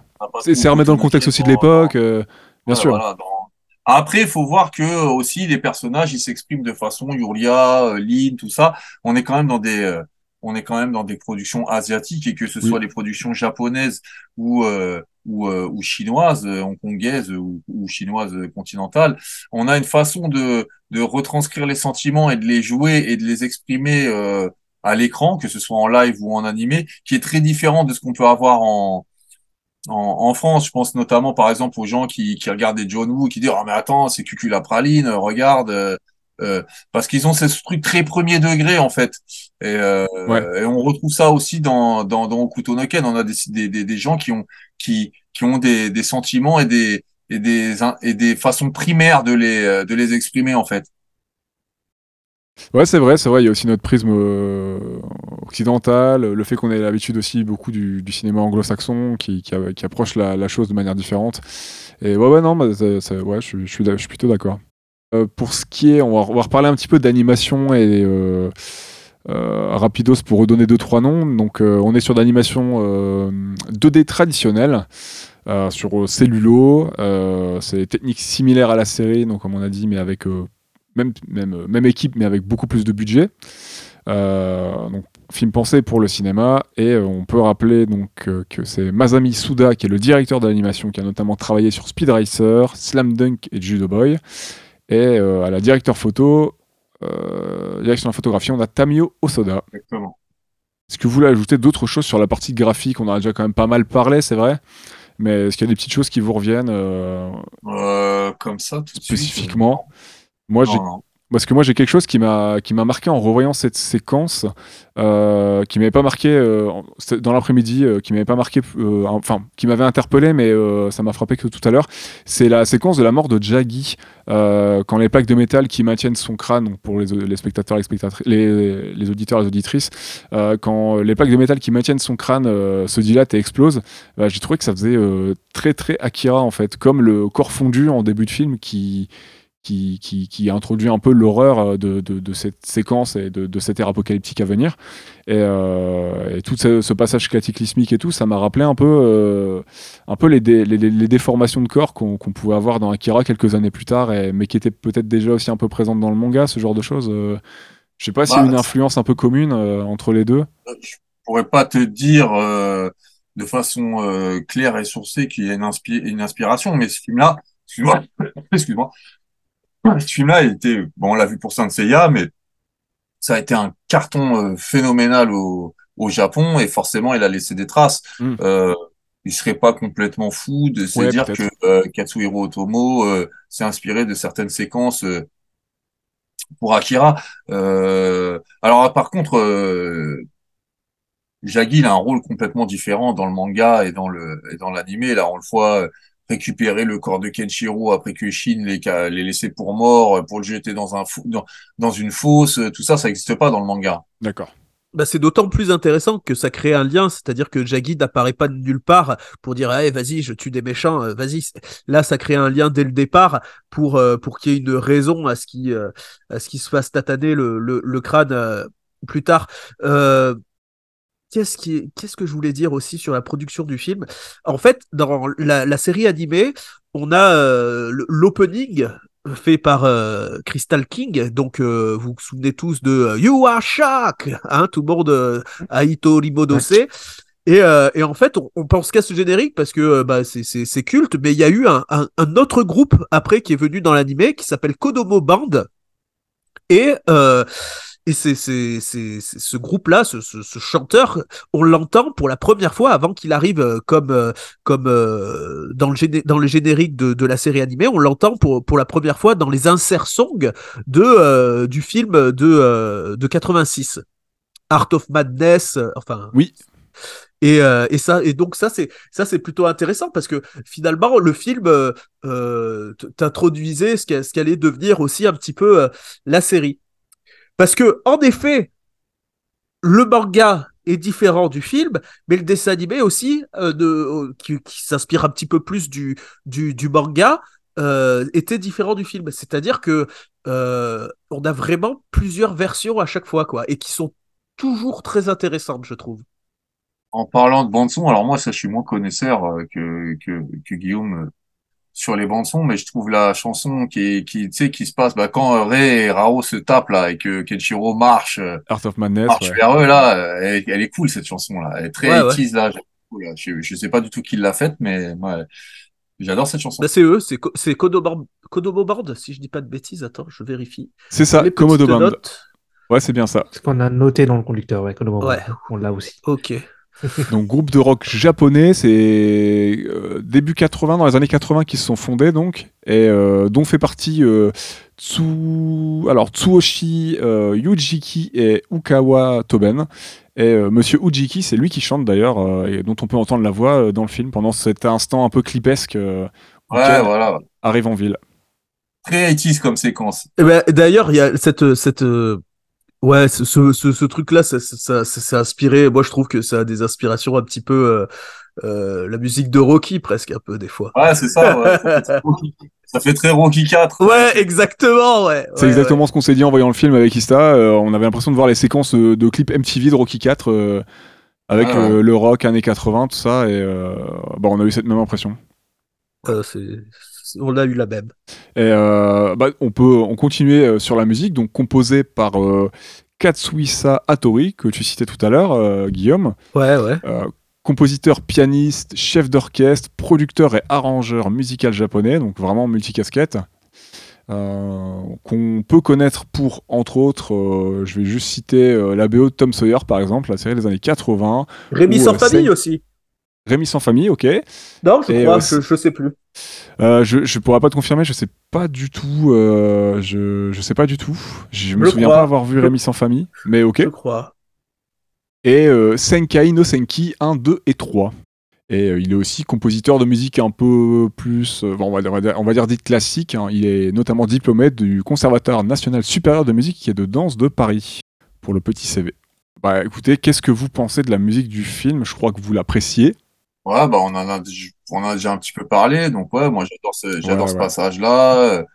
Euh, je trouve que la musique, elle est, euh, bah elle a ce truc-là. Moi, en fait, euh, moi, moi, moi, j'ai, quand je l'entends, j'entends le sample de, de l'album des Lunatiques là, tu sais, le truc qui revient tout le temps là, le gimmick là. Et euh, bah elle est bien dans l'esprit parce qu'elle est, euh, elle est enjouée, elle est un peu épique, mais elle est très sombre et très, très triste en fait, très mélancolique. Euh, on, c'est une musique qui on, euh, on sent un peu l'urgence dedans en fait. hein, tu vois ce que je veux dire C'est donc euh, après moi je suis pas le spécialiste des des des, des BO, mais mais celui-là, celle-là, je trouve qu'elle fonctionne bien. J'aurais pas grand-chose de plus à en dire hein, personnellement. Oui, alors je, je, je viens de vérifier. En fait, c'est- c'est c'est pas Rémi sans famille, c'est une série qui s'appelle Sans famille. J'ai toujours cru qu'il avait fait Rémi sans famille, mais non, c'est juste une série euh, qui s'appelle Sans famille. Et c'est rigolo parce qu'on parlait du, du, du, du groupe de euh, Rocky tout à l'heure. Le groupe s'appelle Survivor. Hein et euh, en fait, le le le- l'opening euh, de le second opening de Hokuto no Ken après Aiwo Torimonoshi, donc c'est Kodomo Band, et le l'opening s'appelle Silent Survivor. Donc bon, est-ce qu'il y a un lien Est-ce que euh, Voilà. on force pas un peu les choses? Peut-être, mais en tout cas, c'est rigolo à noter. Moi, j'en passe une pour euh, South Boy que j'aime beaucoup dans la série Okuto no Ken. C'est pas une série euh, que j'ai vu beaucoup, hein, j'ai juste vu quelques épisodes, mais euh, Ah, c'est Ah, Tog. super bien. Ouais, c'est ça. Toss Boy, c'est ça? C'est ça. Tough Boy. Ah ouais, Ouais. ouais. Ah ouais, elle est sympa. Lui, je l'aime beaucoup ce morceau. Je le mets de temps en temps et euh, il donne la patate, ça déboîte et ça Ouais, ça c'est 80. Ken 2, mais ça c'est encore un autre sujet, c'est fantastique Ken 2. Euh, c'est euh, pour l'anecdote, euh, alors rien à voir, mais mon cousin est parti travailler au Japon il y a pas long, il y a pas très longtemps, il y a moins de, il y a un an je crois, et euh, et il est il est allé au karaoké avec ses potes japonais au boulot, et en fait euh, ce qu'ils ont mis tout de suite, ils ont mis le bah, le générique Talk Boy en fait. Donc euh, comme quoi ça traverse les euh, alors pas toutes les générations parce qu'il travaille avec des gens qui ont qui, qui ont qui ont un certain âge, un certain âge, un peu comme celui de Paul, par exemple. Mais euh, Oh, oh, Allez, et je ça rigole. tire à balles réelles. Je rigole. Et, euh, et du coup, euh, bah, ils, ils ont chanté le, le générique, ils me l'ont envoyé en vidéo, c'était trop cool à, à regarder. Putain, j'imagine.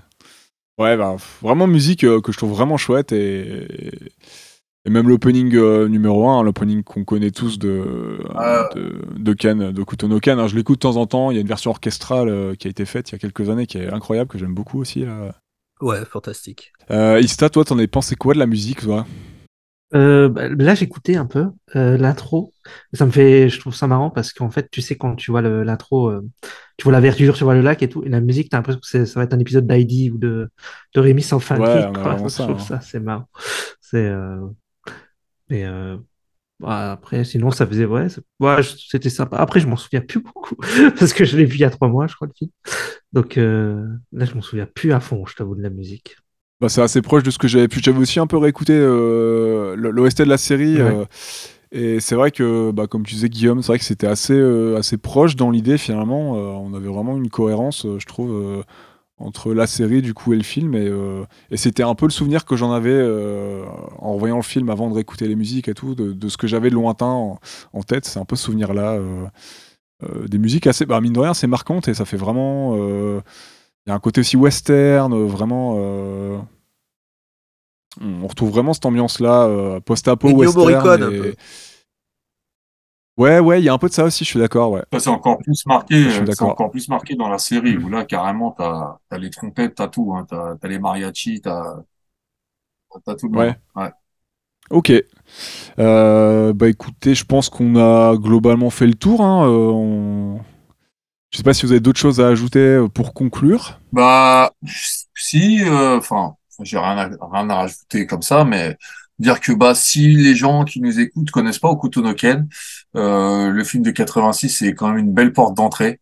Ça dure euh, un peu moins de deux heures et puis ça, ça, ça donne quand même une idée euh, assez précise de ce que ça peut être, même si bien entendu euh, il y a plein de choses qui sont pas approfondies en deux heures. Hein. C'est, c'est, c'est une œuvre au long cours, mais voilà, c'est un très beau morceau d'animation très représentatif de l'époque à laquelle il a été fait.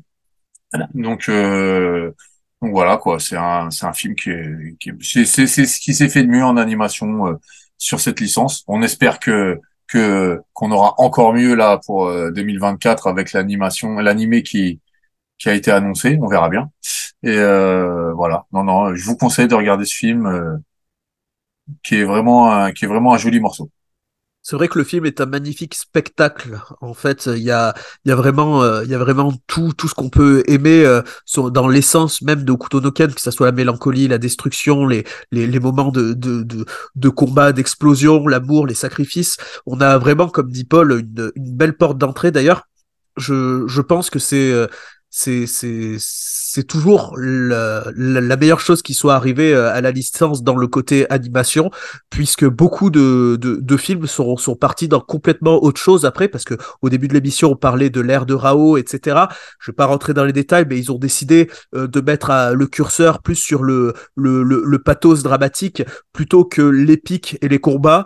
Euh, si vous êtes plus dans le côté, on veut voir des, choses euh, sensibles, c'est vrai que les, nouveaux films euh, sont, là pour vous faire découvrir aussi une partie du manga, mais en soi, si vous voulez, le spectacle, l'essence même de pourquoi Ken a été iconique, pourquoi ça a marqué l'histoire de l'animation japonaise à un moment donné, et qu'on retrouve encore aujourd'hui des héritiers, eh bien c'est 1986, le film Okuto no Ken qu'il faut regarder.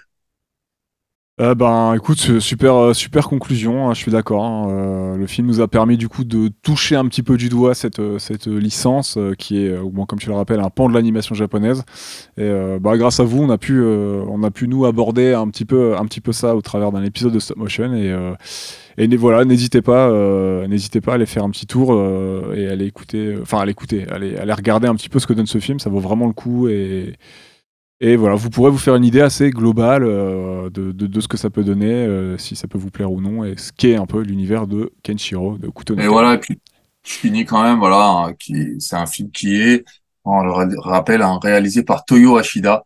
C'est un nom qu'on oublie beaucoup et qui est derrière plein de trucs. euh, alors peut-être les gens de mon âge ont vu quand ils étaient petits, peut-être moins euh, les gens qui ont qui ont 10 ans de moins, mais moi, voilà, euh, Tom Sawyer, Les Mystérieuses Cités d'Or, euh, Heidi et tout ça, c'est des trucs qu'on regardait quand on était petit. Et Toyo Ashida, c'est un grand bonhomme, même si on parle pas beaucoup de lui. Euh, Space Battleship Yamato. D'ailleurs, Space Battleship Yamato, il y a eu un live action euh, en 2010, il me semble, si je dis pas de bêtises, euh, qui a été fait par euh, euh, Monsieur Yamazaki, qui vient de réaliser Godzilla Minus One, dont on a entendu beaucoup parler euh, ces derniers temps. C'est moins réussi que Godzilla Minus One, mais euh, voilà, il y a aussi un live action sur euh, sur cet univers.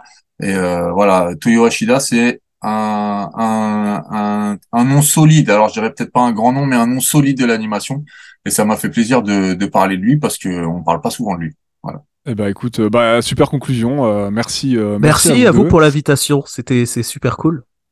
Merci beaucoup, c'était un honneur. C'est adorable de, de- de- bah, d'y avoir répondu et de nous avoir accordé votre temps.